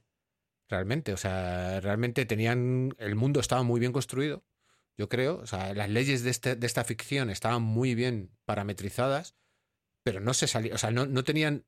eh, eh, yo creo que en la mente de los fans había más posibilidades de expandir que en la mente de los creadores. Ese es, creo Tenían que hecha, el- la, tenían, tenían hecha la primera. Y es la que tenían redonda. La Exacto. que tenían, y ya está. Lo Y- demás, fue, fue ampliar lo que ya tenían. Realmente no, no aportaron mucho más, creo yo. ¿Vale? Eh, porque, a ver, yo, por ejemplo, yo que también tengo los cómics, en los cómics tampoco hay una locura que digas, oh Dios mío, esta idea sí que por aquí se puede tirar. Los cómics al final es como coger Animatrix y llevarlo a cómic. Son historias cortas en las que diferentes autores dan su visión. Ya está. Y su visión suele ser sobre lo que ya hemos visto. También es cierto que cuando sale Matrix es que nos vuela la cabeza a todos los aficionados. Y yo creo que a muchos creadores también, pero nos vuela la cabeza sobre eso. O sea, nos centramos mucho en lo que en lo que en lo que era Matrix, en lo que planteaba Matrix y en muchos aspectos, en muchos casos también en lo estético. O sea, de hecho en la parte de los cómics hay muchos cómics que son pura estética y que realmente no aportan nada más allá de, de volver a ese mundo que es tan flipante, tan el- lo bueno, que- no, no- no nos olvidemos que G Matrix en su momento fue la molonidad Sí. por excelencia. Porque es que yo, yo no, o sea, yo no recordaba que en nunca de una película hubieran vendido las gafas en las ópticas. Y es que me dejó gafas. flipado. Claro, que veías las gafas del Neo, de Trinity y de Morfeo. Exacto. ¿Qué me estás gafas, contando? los teléfonos móviles. O sí, eh, a ver, que yo en mi primer viaje a Londres me todos compré- queríamos me- el teléfono con tapa. Claro, que yo en mi primer viaje a Londres me compré un guardapolvos de, de cuero. ¿Vale? O sea, es que, eh, eh, y de hecho, sobre todo si te movías en ciertos ámbitos de nosotros De aquí en, Ma- góticos. en Madrid, el mundo de lo que se llamaba el gotiqueo era increíble. O sea, es que de repente todo el mundo llevaba mm, faldas de cuero, guardapolvos de cuero, eh, petos de cuero, todo. O sea, de repente se pasó de, de la, de la tela del New Romantic a- al cuero de Matrix. O sea, directamente. Sí, sí. Bla- Blade también hizo mucho daño en ese sentido, ¿eh? hay que reconocerlo. O sea, Blade, esa primera escena de la primera de Blade, marca también la estética para mucha de la gente que se movía en el ambiente gótico de las grandes ciudades. O sea, eso yo creo que también es, es cierto. Y el cuervo no quiero contarte tampoco. Es que, ¿eh? Sí, vamos, yo te digo. fue- Es que- es que se juntaron- Es la trilogía, la sagrada trilogía Sí. de, de la. Del chaqueta de negro, cuero. del negro. Sí, la chaqueta Ah, de cuero y que- el molonismo. Exacto, claro, o sea, y son lo que son. Entonces, claro, era, era un aspecto que estaba ahí, ¿sabes? Yo creo que, que Matrix además llega en un momento, mm, a mí me parece que es un, un momento muy acertado para recoger todo ese desencanto de la generación Z, que desde- se les estaba vendiendo desde los medios de "Mm, sois la generación perdida que no tenéis futuro porque ya está tierra quemada, ¿no? Tristemente, lo que nos han demostrado los 2010, los 2020, es que la Tierra estaba más quemada todavía. O sea, yo la generación de ahora no sé ni ya ni cómo llamarla. O sea, yo por suerte. No, esta es la generación Z, la, anterior era la generación X. Yo por suerte creo que soy un poquito antes de la generación X, ¿sabes? Yo soy un hijo de los 80, nos, nos guste o no. Yo creo que los que estamos aquí somos hijos de los 80. Y, y al final era esa necesidad de la sociedad de, encasillar a la, a la juventud en un. de poner una etiqueta. Matrix lo que les dijo es, ojo, no estáis solos. Es que hay muchos como vosotros y en el fondo somos un grupo que tenemos intereses Claro, comunes. eres Yo creo que- especial y puedes salir de, de- de lo que es la normalidad. Exacto, exacto. Y además darle un cauce a tu, a tu rabia de cuando sientes que el sistema va en contra de ti. Luego te das cuenta de que el sistema va en contra de todo el mundo, realmente. ¿Sabes? El sistema va solo. El sistema sí que es un matrix dentro de, de nuestra sociedad. O sea, y es muy difícil hackearlo realmente. Bueno, pues vamos ya con, con el siguiente que es, que es más allá. más allá va de, una chica que está que está haciendo, no me acuerdo si estaba haciendo fotos, estaba con el móvil, alguna cosa de estas, y eh, se pone a buscar a su gato que no ha vuelto para comer. Eh, entonces, mientras está buscando al gato por la ciudad o por el pueblecito en el que está, llega como hasta una casa que se supone en el que en esa casa suceden cosas raras. Lo que diríamos la casa embrujada por excelencia. Eh, entonces, cuando llega allí, ve que en la casa hay bombillas rotas que se arreglan. eh, ve a los niños que están jugando allí, porque además ves que los niños están jugando como locos, se lo están pasando teti completamente, porque tiran las botellas eh, para que se rompan y se recomponen, se ven sombras raras, eh, se tiran, que eso molaba mucho, se tiran como para caerse y se paran justo antes del suelo. Vamos, los niños se lo están pasando ahí como vamos, como locos. Y entonces de repente ella se pone a ver todas las cosas con los niños, pues los niños le, le empiezan a, a enseñar todo lo que pasa en esa casa. De repente empiezan a cerrar la casa y empiezan a decir que están viniendo los de control de plagas, me parece que era. Vienen, llegan los de control de plagas, que se sobreentiende que son agentes Smiths, eh, y vacían la casa y la tiran, y la chica va al día siguiente y ahí hay un parking, me parece. Han construido un parking. Sí, es un parque. Y ya está. Y Y, está- esto y de es, hecho- la, es- es la- historia del déjà Claro. de, de, hecho, Matrix. y de hecho están, la, están, la, están los niños en ese parking intentando mm, volver a jugar Volver a y ver que ya no pueden jugar. Mm.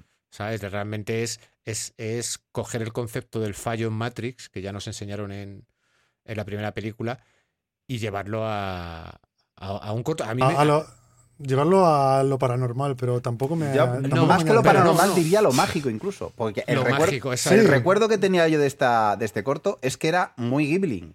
Pero hasta el Es punto que es de, muy de- Ghibli. de pensar que, que la animación era muy. Luego cuando lo he visto, no, no, es- no es tan Ghibli. Es más. Eh, Es, Es- La animación es, es muy Otomo. Eh. Porque es el equipo que ha jugado, o sea, que ha animado muchas cosas. co- Claro, claro, Pues pero yo recuerdo. Sí, pero yo- a a mí me sonaba mucho. O sea, yo el recuerdo que tenía era, eh, pues yo qué sé, un porco roso, un, eh, Sí. un kiki. A ver, un- los, los Pero niños son así. un poco Ghibli. Los niños son un poco Ghibli, pero luego, por ejemplo, ella, la adolescente, no lo es para No, nada. para nada. ¿sabes? De hecho, en algún momento incluso tiene una animación un poco de. No, no animación, sino el- cómo perfilan sus rasgos es un poco deslavazado Mm. y tal.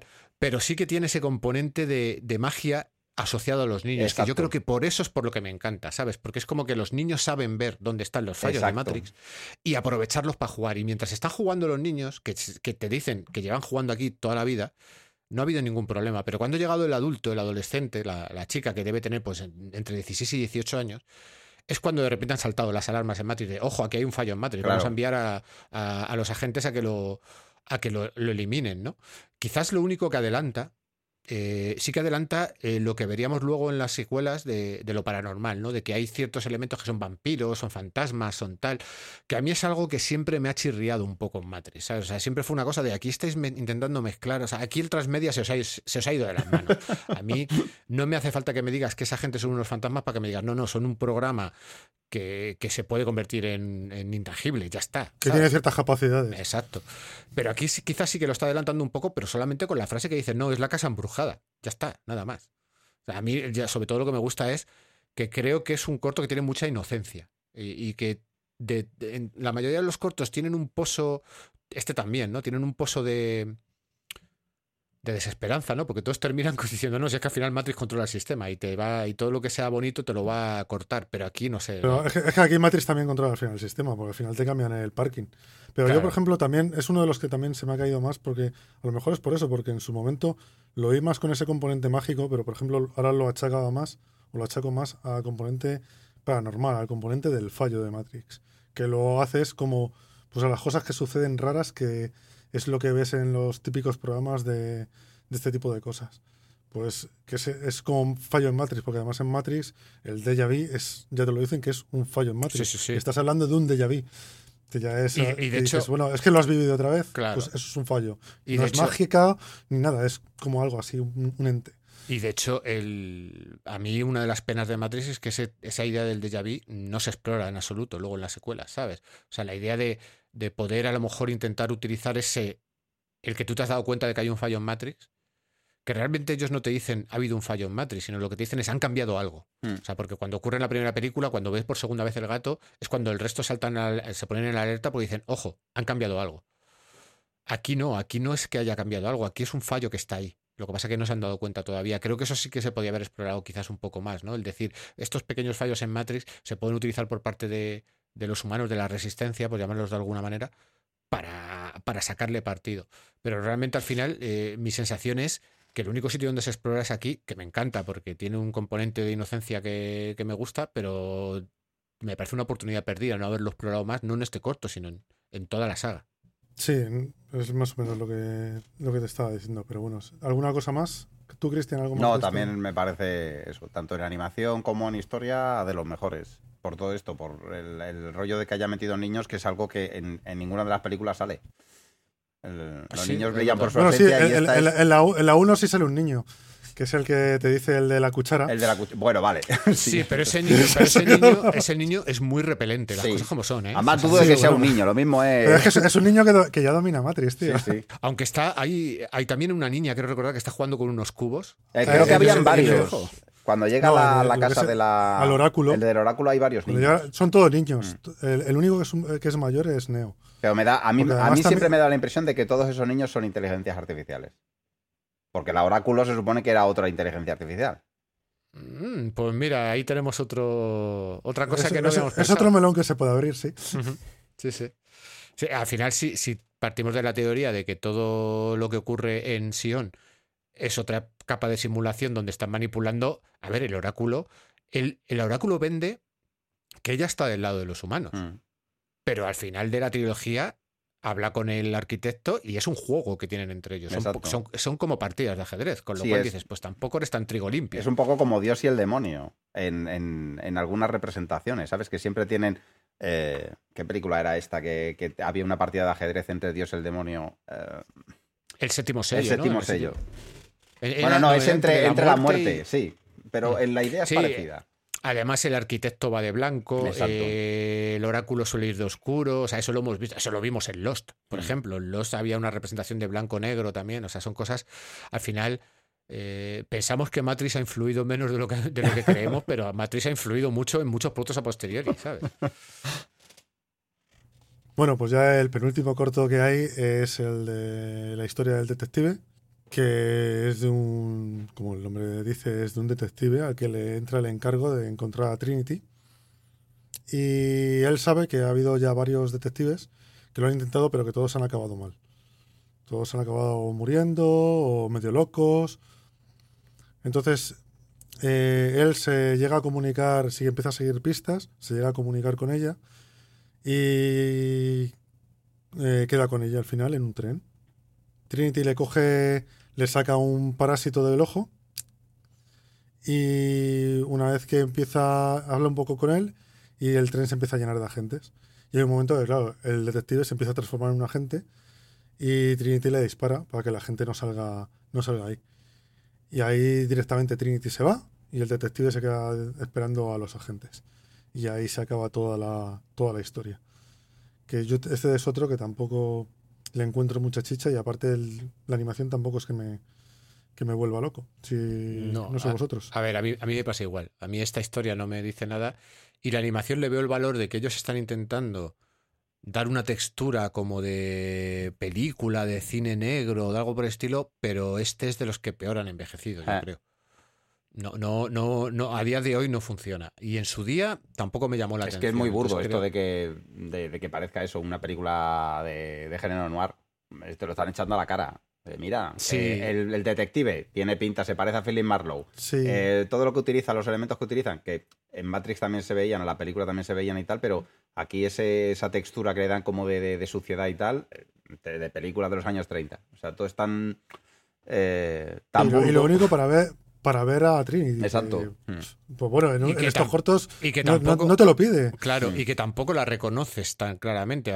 Aquí, porque en, en el doblaje han usado a la misma actriz de doblaje de Trinity, pero realmente cuando tú la ves, Es que decir, Carrie Ann Moss tiene unos, unas fa- unos rasgos faciales muy característicos. Y no son. Aquí eh, es que la animación parece que, que se ha hecho un poco de prisa y corriendo, ¿no? Porque todo está como un poco definido. Y no termina de. A mí no me termina Este es, de. Este es de los otros que también parece que tenían la historia por ahí. Mm. Y dijeron, ¿qué podemos meter? Pues, mete a Trinity. Y ya está. Porque tampoco la verdad es que no tiene mucho más. Sí, sí. Así que si queréis pasamos ya al último, Adelante. que es el de matriculado.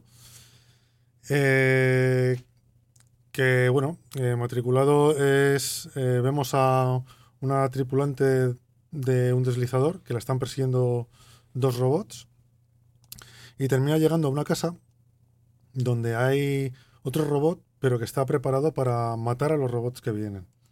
Aquí ya... Y que, tiene, robot- y que tiene el ojito verde. el ojo verde, es lo que iba a decir, que tiene la luz verde, que ya te lo ves y dices, ¿eh?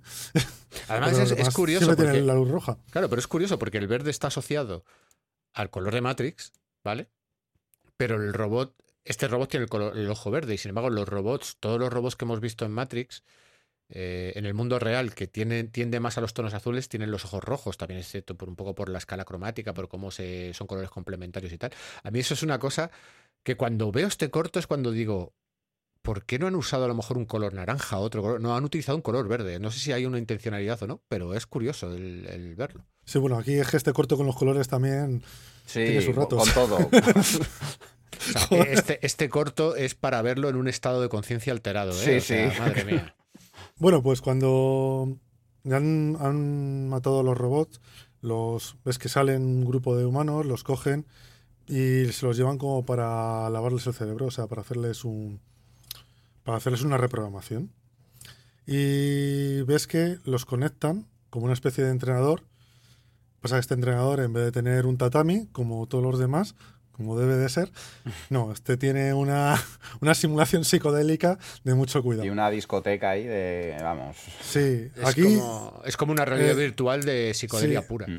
Y aquí lo que intentan es como entrar dentro de la mente de los robots para enseñarles como una especie de amor por los seres vivos. Que aquí sé que había un trozo que me recordó a, a Neuromante porque había un momento que era como lo del hielo negro. Lo de cuando estaban Mm. hackeando las redes, lo de que metían los virus y el hielo negro. Y hay un momento que es muy parecido. Cosa que yo cuando lo vi dije, ostras, esto es referencia casi seguro. No sé a quién le oí comentar que, eh, o sea, han utilizado tantas cosas de Neuromante en un montón de películas que el día que vayan a hacer una película de Neuromante es que no va a tener ningún sentido porque el Nos va a sonar a todas, ¿no? Exactamente, Claro. va a decir todo el mundo, esto lo he visto ya aquí, esto ya lo he visto aquí, esto ya lo he visto aquí. A ver, de hecho, el proyecto de Neuromante eh, lleva en, en el famoso infierno de desarrollo, que lo llaman, eh, lleva años. O sea, eh, hay guiones de Neuromante, pero nadie se atreve. Es que, de hecho, hubo un, creo recordar que hubo un posible proyecto que, que lo había cogido el Darren Aronofsky en su momento más hardcore, ¿vale? Uf, Que podía haber sido eso, telita marinera, ¿eh? Ahora ya uf, me parece complicado, creo. O sea, sobre todo porque el cyberpunk en su momento fue una idea muy revolucionaria que por desgracia ha pasado de moda. Mm. O sea, el problema es que se ha quedado atrás. Ahora mismo ya yo- es retrofuturo casi. no, no estoy tan seguro de que haya pasado de moda, es que nos la hemos comido. No lo hemos comido. O sea, es que, hecho, es que lo, de- lo, lo del, lo del high-tech, low-life, es que ya es realidad casi. Sí, Sí. sí, de hecho, el propio, el propio autor William Gibson lo, lo- lo ha dicho en alguna entrevista, ¿no? La- Cuando le empecé a preguntar con sus últimos libros, sus últimos libros están ambientados en el presente, eh, tiene cosas sobre eh, gente que persigue tendencias de moda y cosas pues, por el estilo, ¿vale? Y le han dicho, ¿pero por qué has dejado de escribir ciencia ficción? Y él ha dicho, no, no, yo no he dejado de escribir ciencia ficción. Lo que pasa que es que la- la- el mundo real me ha cogido. Y ahora yo escribo, ya lo que escribo, ya, ya escribía ciencia ficción en los 80 y sigo escribiendo de lo mismo, pero es que ya estamos ahí, ¿sabes? También es cierto que, bueno, a ver, la carrera de William Gibson es, es un poco cuestionable. Yo creo que sí que tiene unos cuantos... eh, su gran idea es la trilogía del Sprawl, o sea, lo que es eh, Neuromante con de cero Mona Lisa acelerada, creo que sí que es muy revolucionario, pero el problema del cyberpunk es que fue asumido por una generación y fue sobreexplotado. Y hubo un momento en que dejó de tener interés, por Mm. así decirlo. ¿vale? Y de hecho, Neuromante, o sea, perdón, Neuromante, William Gibson se ha dedicado a otras cosas. Se ha de- dedicado, lo que digo, a escribir cosas que tienen mucho más que ver con la sociedad, con las corporaciones. Pero claro, las corporaciones de Neuromante no, no eran. No éramos conscientes de que fueran tal cual en los 80, pero es que ahora ya sí lo somos Sí. conscientes. O sea, yo creo que ya estaban en los 80, lo que pasa es que no lo sabíamos. El problema es que ahora ya lo sabemos, pero claro, la sociedad de la información ahora mismo es fluye tan rápido que, que- que el propio William Jason ha dicho, no, yo ya no necesito irme al futuro para contar lo que quiero contar porque ya está aquí. Sí, el futuro ha llegado.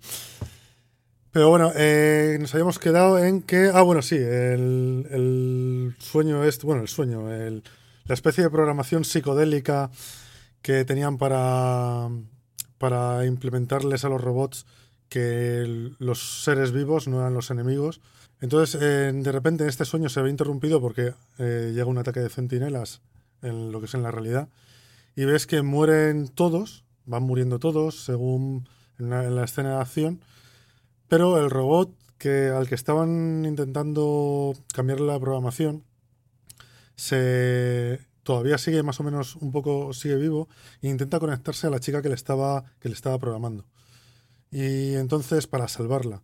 Pero la, la chica se aterroriza y en ese momento mueren los dos. Es que el, final es terrorífico, yo creo.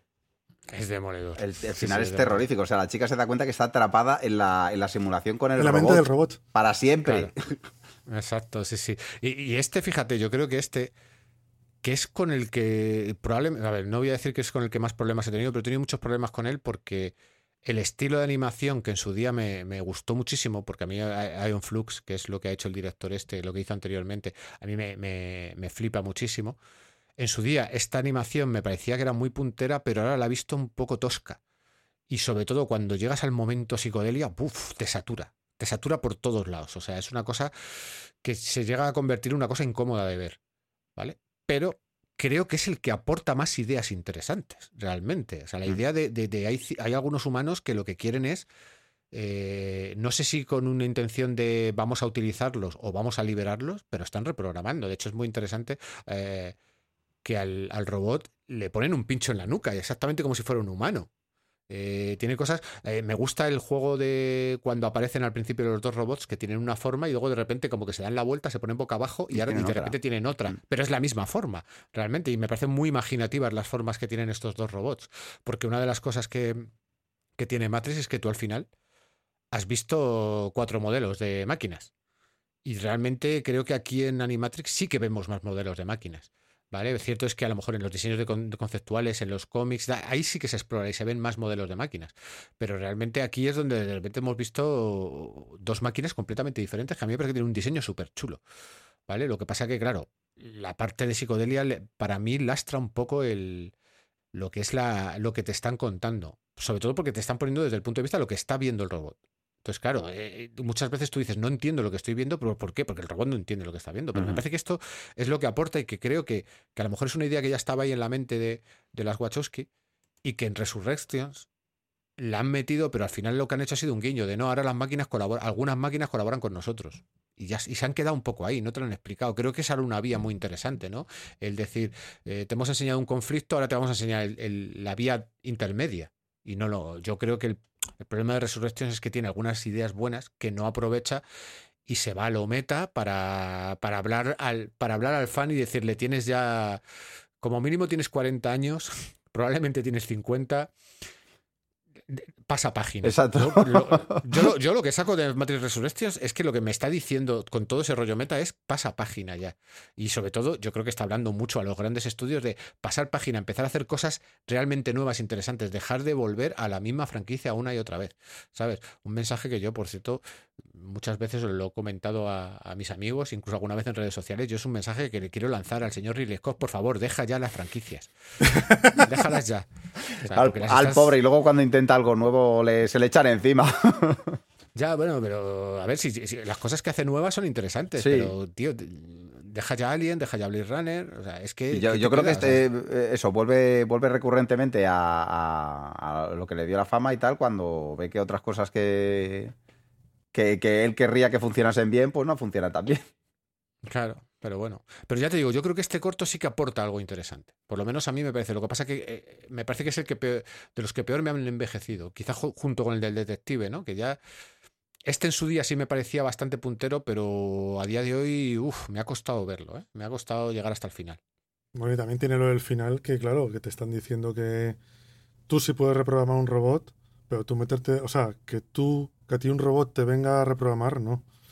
Sí, Es también un concepto muy, ¿Vale? Somos humanos, pero seguimos siendo, tenemos, seguimos teniendo la prepotencia de que te estoy salvando, pero a lo mejor no te estoy salvando.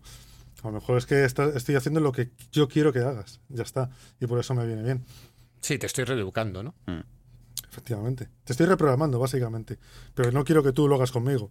Y Claro. me acabo de dar cuenta de que lo vas a hacer. Exacto. Y, y- y quizás también tiene el. En, en esa teoría que tú me abriste un poco los ojos, Javi, de, de la realidad es otra capa de simulación. Ostras, es que aquí, claro, eh, eh, si es, es un melón muy tocho, ese, realmente, aquí, porque dices, ostras, claro, si esto es otra capa de simulación, estos robots que están reprogramando los están reprogramando en una capa de simulación con otra capa de simulación dentro para. Sí, sí, pero ta- tampoco nos, nos vengamos a... Porque esa es mi paranoia mental. No, pero, pero encaja. Yo no creo que lo tenga ni las Wachowski ni nadie en, la mente. O a la hora de hacer Reloaded ni ninguna de estas. No, es simplemente, pues esas son las de los fans. Que cada uno tiene su teoría y es como los culos, cada uno tenemos uno. Y a cada uno nos gusta el nuestro. Claro. Bueno, yo más bien diría que todos apestan. Pero bueno. No, de todas maneras, eh, sí es cierto, eh, no sé si a lo mejor eh, Cristian estará de acuerdo, que realmente yo creo que una de las cosas maravillosas que trajo Matrix es que cada uno teníamos nuestra propia teoría y nos dio para hablar con mucha gente, cada uno de nuestra propia teoría. ¿Sabes? Que creo que quizás cuando sacaron la segunda y la tercera peli, lo que hicieron fue poner esas teorías sobre la mesa y decirte, es que esto que tú habías pensado, no. Y, y es una pena. Porque yo, por ejemplo, lo he comentado alguna vez con, contigo, Javi, yo no quería ver Sion. Yo ya me había hecho una imagen mental Ah. de Sion y cuando vi Sion, dije, a ver, me vale, pero ostras, esta gente son un poco... Son un poco punchers que se dedican a hacer rapes en cuevas y, había cosas que no me terminaban de funcionar, porque luego estaban las máquinas también allí, ¿no? O sea, tenían mechas. Yo no necesitaba ver esos mechas, por ejemplo, para que me funcionase Sion. Y sin embargo, ya de repente me dijeron, no, esto es Sion. Y me tuve que quedar con ello. Por ejemplo, en Resurrections, que te sacan, no recuerdo, no se llama Sion, se llama de otra manera la ciudad que te sacan. No recuerdo cómo se llama. Me funcionó un poco más. Aunque también tenía mucho. Mucho de filosofía budista y tal y cual, que creo que. Entonces, no sé, yo creo que una de las maravillas de Matrix, y no sé si estarás de acuerdo con vosotros, eh, es que cada uno te podía generar muchísimas teorías, ¿no? Y al final yo siempre he visto Animatrix como eso, ¿no? El darle a otros creadores la oportunidad de decir, vale, pues, ¿qué te apetece contar de, de Matrix? Mm, Ya estoy, estoy de acuerdo. Yo creo que el relativo fracaso de, de la trilogía de Matrix es porque después de ver la primera todos nos imaginamos cosas que eran eh, mucho mejores o que nos gustaban más que lo que realmente al final se plasmó. Entonces, pues eso. De, de tus expectativas a lo que luego realmente encuentras, mm, nunca, va- nunca se van a. O sea, nunca vas a poder, poder hacer una película que guste a todo el mundo. Pero yo, recuerdo una amiga que me decía, joder, si lo, es Pero- que lo tenía pero- muy sencillo. Dime. Claro, pero, pero Cristian, Matrix yo creo que sí. Matrix todo- sí, yo claro, pero porque deja gente. suficientes, suficientes cosas al aire para que, es lo que dices tú, cada uno se pueda montar eh, la película después. Imaginar cómo va a ser Sion, imaginar cómo es la guerra de las máquinas, eh, cómo va a ser, continuar todo a partir de ahí. Y luego eso, lo, lo- como se plasma después en la segunda y la tercera, pues mm, creo que a- nadie se imaginaba que fuera así. Mm. Me recuerdo una amiga que me De decía, si lo tenían muy sencillo, si en la segunda podían haber hecho lo mismo que en la primera.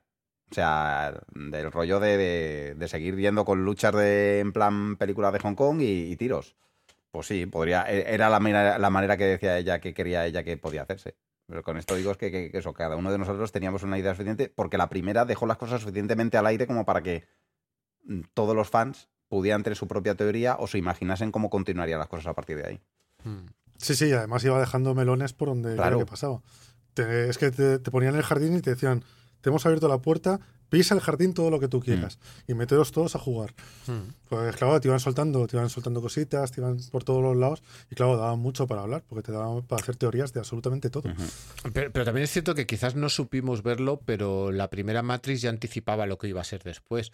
Porque para mí, la primera película de Matrix termina cuando Neo cuelga el teléfono. Ahí. Cuando sale volando es cuando dices, uy. Ahí ya te estaban anticipando lo que íbamos a ver Ya. en Revolutions, que, es- que era llevar el molonismo a- al extremo, ¿no? En las peleas interminables, el voy a meter eh, chorro mil agentes Smith en una pelea, la persecución de la autopista, sí, que, que es una maravilla de cine de acción, pero es que me parece que todo eso, todo eso que meten en Matrix 2 y 3 corta el ritmo muchísimo. Y yo al Sí, final... No, sí, porque si terminaba como termina Matrix, que es que estás viendo cómo van pasando las letras verdes porque están intentando buscar el número de teléfono y de repente se paran todas y lo que te dice Neo es, os voy a enseñar un mundo, un mundo sin Matrix. Entonces eh, tú supones que cuando cuelga es que Matrix se apaga, entonces todo el mundo se va a despertar. Lo que no te imaginas es que todo el mundo va a seguir metido ahí en Matrix, dando vueltas y que unos pocos son los que están en Sion intentando liberar el... o Mm, claro. que no es liberar, es sobrevivir. Claro, no es ni es- liberar a la humanidad. Es que Matrix era una peli que se hizo, yo creo, con el espíritu de, de que fuera película única, con posibilidades para hacer más. Yo creo que dijeron, bueno, vamos a ver qué sale de aquí. Y cuando vieron el pelotazo, dijeron, bueno, venga, vamos a darle la 2 y la 3 y, y que hagan lo que quieran. Yo creo que el, el productor dijo, aquí hay una mina de oro y la vamos a em, explotar hasta que, que no, no dé más leche. Así bueno, de claro. pues, de hecho, es- eso es lo que hace Matrix Resurrections, básicamente. Eso Y es te lo que han y te hecho. Y te lo dice a la cara, ¿eh? Además es que hay un momento en que te dicen, porque hacen la metáfora con que Matrix era un videojuego. Pero hay un momento en que te dicen, dicen, no, no, es que nos han dicho que iban a hacer una continuación del videojuego y si no lo hacemos nosotros, no lo va a hacer nadie. Lo que pasa que a mí me parece que lo que puede haber fastidiado mucho a los fans de Matrix es que las Wachowski se hayan reído un poco de todos nosotros y de los productores, porque lo han hecho realmente. Bueno, en este caso está solamente eh, Lana, creo. Eh, la- Lana. La, la otra está de productora simplemente, pero básicamente han dicho, sí, sí, lo vamos a tocar nosotros, pero a ver quién es el majo que viene detrás y lo coge. Y aún así yo creo que Matrix Resurrection deja la puerta abierta. Yo creo que la deja abierta. Porque tienes una nueva tripulación, tienes un nuevo, una nueva ciudad, tienes... Sí, pero, pero, pero, o sea, las ideas que tienen buenas en esa película en particular, las ideas que tienen buenas, que es la tripulación, o por lo menos para mí, que es la tripulación y la idea de que hay máquinas que y humanos que están cola- colaborando entre ellos, con lo cual ya no tienes dos bandos, Hmm. ya tienes dos bandos y un tercero, Hmm. que está haciendo de bisagra. Es lo, lo más interesante que tenía y realmente es lo que menos lo que Aprovecha. menos utilizan y lo que menos aprovechan y lo que dejan ahí en un lado según empieza. Con lo cual no, no sé hasta qué punto le puedes seguir sacando punta a eso porque directamente lo has desechado ya en la película. Hmm. Pero vamos, que yo no, que no- por mí que no saquen muchas más. Sí, aparte, aparte que, aparte que Resurrection para mí tiene un problema muy. Tengo un problema muy personal con ella y es el aspecto de Neo. O sea, yo cuando veía los trailers y decía, a ver, el problema de Neo es que Neo a día de hoy, Keanu Reeves ha hecho John Wick y lo tenemos todos en la cabeza. Y el aspecto Sí, que es tiene John- Neo en John esa Neo. película es John Wick. Pero claro, cuando llega un momento en que está en el mundo real y le ves rapado, dices, pero ¿por qué habéis tomado esta decisión estética? Que está confundiéndose todo el mundo. No sé si lo han hecho para decir, no, va, vamos a traer a la gente que le mole John Wick. No es necesario. Matrix, yo creo que es lo suficientemente. Tiene suficiente nombre como para atraer, ¿sabes? También es cierto que ha llegado en un momento de pandemia, con un estreno en, en cines y en plataformas. Yo creo que, que tampoco ha sido el mejor momento. Y yo creo que a, a las Wachowski les daba igual, realmente. Sí, o sea, yo creo que a eh, estas alturas de la película. eh, eh, no- creo dicho, que. mira, nos han dado. Hmm. Nos han dado unos millones, vamos a pasárnoslo bien durante unos meses de rodaje y ya está. Yo creo que están, están, le ponen más corazón a otras cosas que han hecho a lo largo de estos años que a Matrix. O sea, vuelven a Matrix, pero por esto, lo te digo, porque lo, habrá llegado el productor y le habrá dicho, lo vamos a hacer. Mm, se la vamos a dar a cualquier persona. Si la queréis hacer vosotros, pues ahí está la puerta abierta. Y habrán dicho, pues bueno, a- a- antes de que cualquier otra persona haga algo que de lo que no nos, no nos sintamos orgullosos, pues vamos a divertirnos. Va- vamos a hacer nosotros algo de lo Exacto, que no nos vamos a sintamos orgullosos. divertirnos. Exacto. Exacto. Además, además es que el problema, el problema de la Wachowski es que la losa de Matrix es muy, muy Eh, pesada es para muy ella. pesada. Pero, por ejemplo, tiene una película que hicieron, pues, hará como 10 años así, que se llama El Atlas de las Nubes. Es una película bastante meritoria. Lo que pasa que es una peli que si vas buscando Matrix no es eso. Claro. Es una Mm. peli, está basada en un libro también, creo. Y es una, es como tres historias. Tienes eh, diferentes actores que interpretan varios personajes en cada una de las historias. Y, y- y es muy evocadora la película. Y Mm. yo creo que tienen cosas que contar. Lo que pasa que al final la gente lo que les pide es volver a Matrix. Y yo creo que lo que han demostrado volviendo a Matrix es, es que ese tipo de películas ya no funcionan. Es que eh, yo lo que noté sobre todo en, en Resurrections es que la acción estaba muy oxidada. Muchísimo. Luego, también, los el- actores mm, no tienen tampoco la capacidad. Siempre los puedes Bueno, sustituir pero por mira- un doble. Pero Pero, mira, eh, pa- para, lo único que voy a salir en defensa, a mí es que eso no me, no me descuadraba mucho, porque la acción se supone que es en el universo de Matrix. Si en el universo de Matrix la acción es así, tiene que ser así ahora y siempre. Sí, No- pero, o sea, pero, no, no debería de cambiar. pero no está. ro- O sea, no digo que la acción sea diferente y que haya envejecido, sino que, que me parece que está rodada de una forma más torpe. Yo notaba que, que no fluía como en Matrix. En Matrix todo fluía muy bien. O sea, era como boom. También siento como. como Hombre, ahí, va- ahí vamos a lo de Christian, ¿eh? Keanu Reeves ya, Claro, ya no van, da. pidiendo, van pidiéndole vez para. Aparte, creo que el, está peleando. el- el coordinador de, arte, de, de artes marciales, eh, que era un- un- uno de Hong Kong muy famoso, eh, ya que ya para aquí es como Lauren Fishburne, dijo, a mí no me, conmigo no contéis, yo estoy a otras Claro. cosas. Claro, no, yo estoy jubilado. Exactamente. ¿sabes? O sea, es que yo Lawrence Fishburne ya en. en- ¿Qué es lo último que le vi? En. En, En John en John Wick En 3 John sale.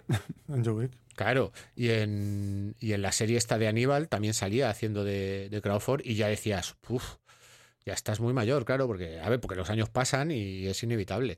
Pero bueno, yo al final, a mí siempre me ha gustado mucho la trilogía de Matrix porque eh, voy a contar una pequeña anécdota y es que yo en su día siempre dije que a mí lo que me sobra de la 2 y la 3 son las peleas. Y en su día, pues las típicas versiones que remontan los fans, había un tío que había dicho, no, he remontado Matrix Re- Reloaded y, y Revolutions con las cosas que, de verdad, que verdaderamente importan. Y dije, vale, vale, me han quitado todas las peleas y me han dejado toda la parte filosófica que tiene mío. Pues no. Spoiler, Lo no. que- Spoiler, no. Sale mal. Lo que había hecho ese tío es quitar toda la parte filosófica y tenías tres horas de peleas. Era, era una cosa que decías, tío, que no. Que, o sea, el problema también es cierto que, que yo creo que hubo mucho fan de Matrix que se moló con la parte que no era. Que cada uno se mola con lo que quiera, pero lo que yo considero que no es adecuado. Y es que molarte con las peleas, pues tío, para eso tienes mil películas de acción de Hong Kong que lo hacen tan bien o mejor que Matrix. ¿Sabes? Yo creo que la gracia de Matrix es este mundo que te han creado alrededor, eh, cómo funciona, el, tío de las llaves, los programas, qué es lo que están haciendo, eh, qué pinta el merovingio ahí en todas esas historias. Todo eso, ese era el mundo que tenían que haber expandido. Y yo creo que se quedaron a medio camino. Y al final, pues bueno, eh, pues tienes lo que tienes, tenemos lo que tenemos. Han vuelto a Matrix de aquella manera y básicamente para decirnos, pues eh, aquí, aquí os dejamos esto, amigos, y ya está.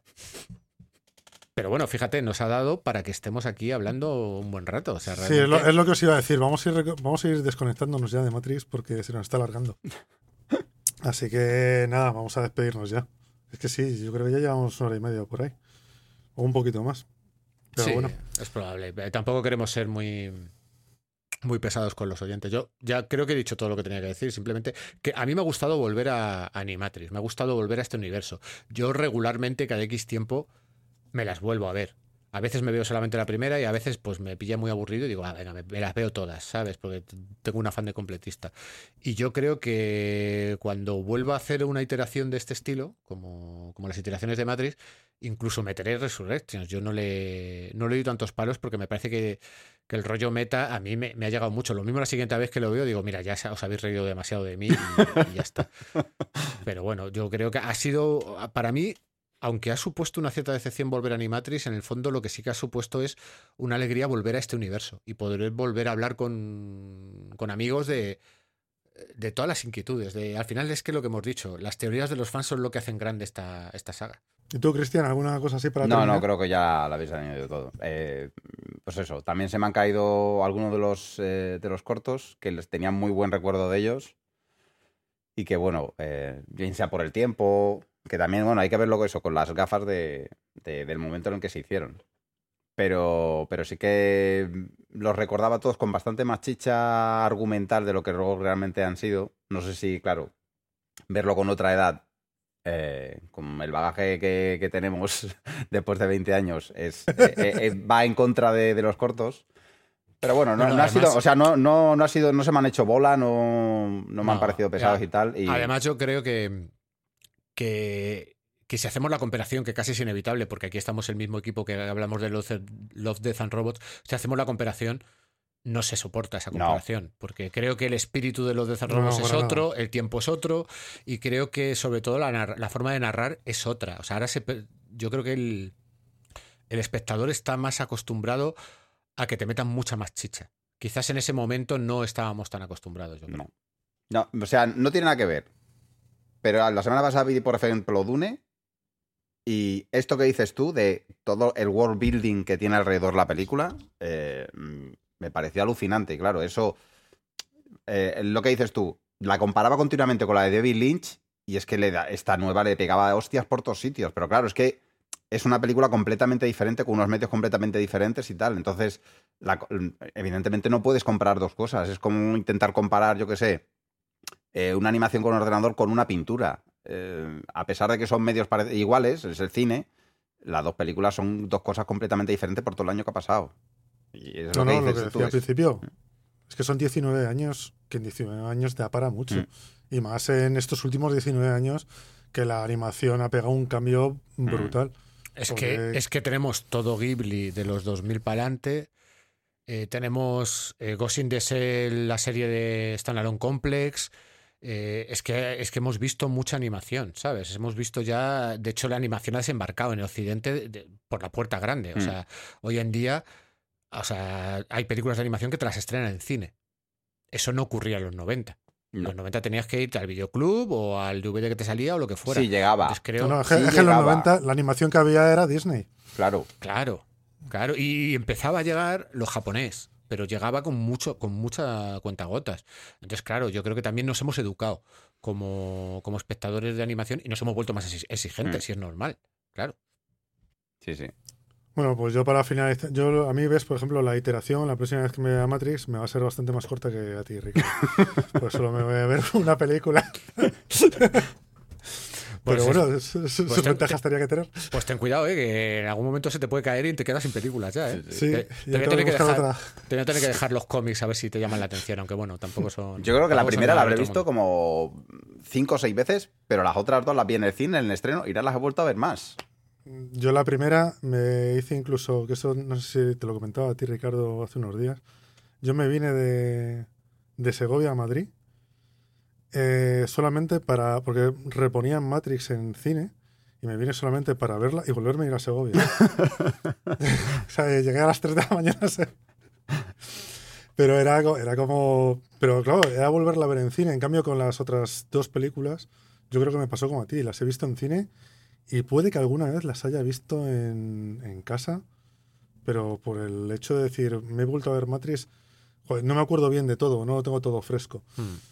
Pero no por nada Hombre. más. Y muchas veces de quedarte con las escenas o saltar trozo, Mm. de decir, ah, esto es lo del no sé qué.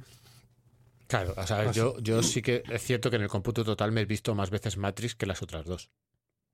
Es cierto.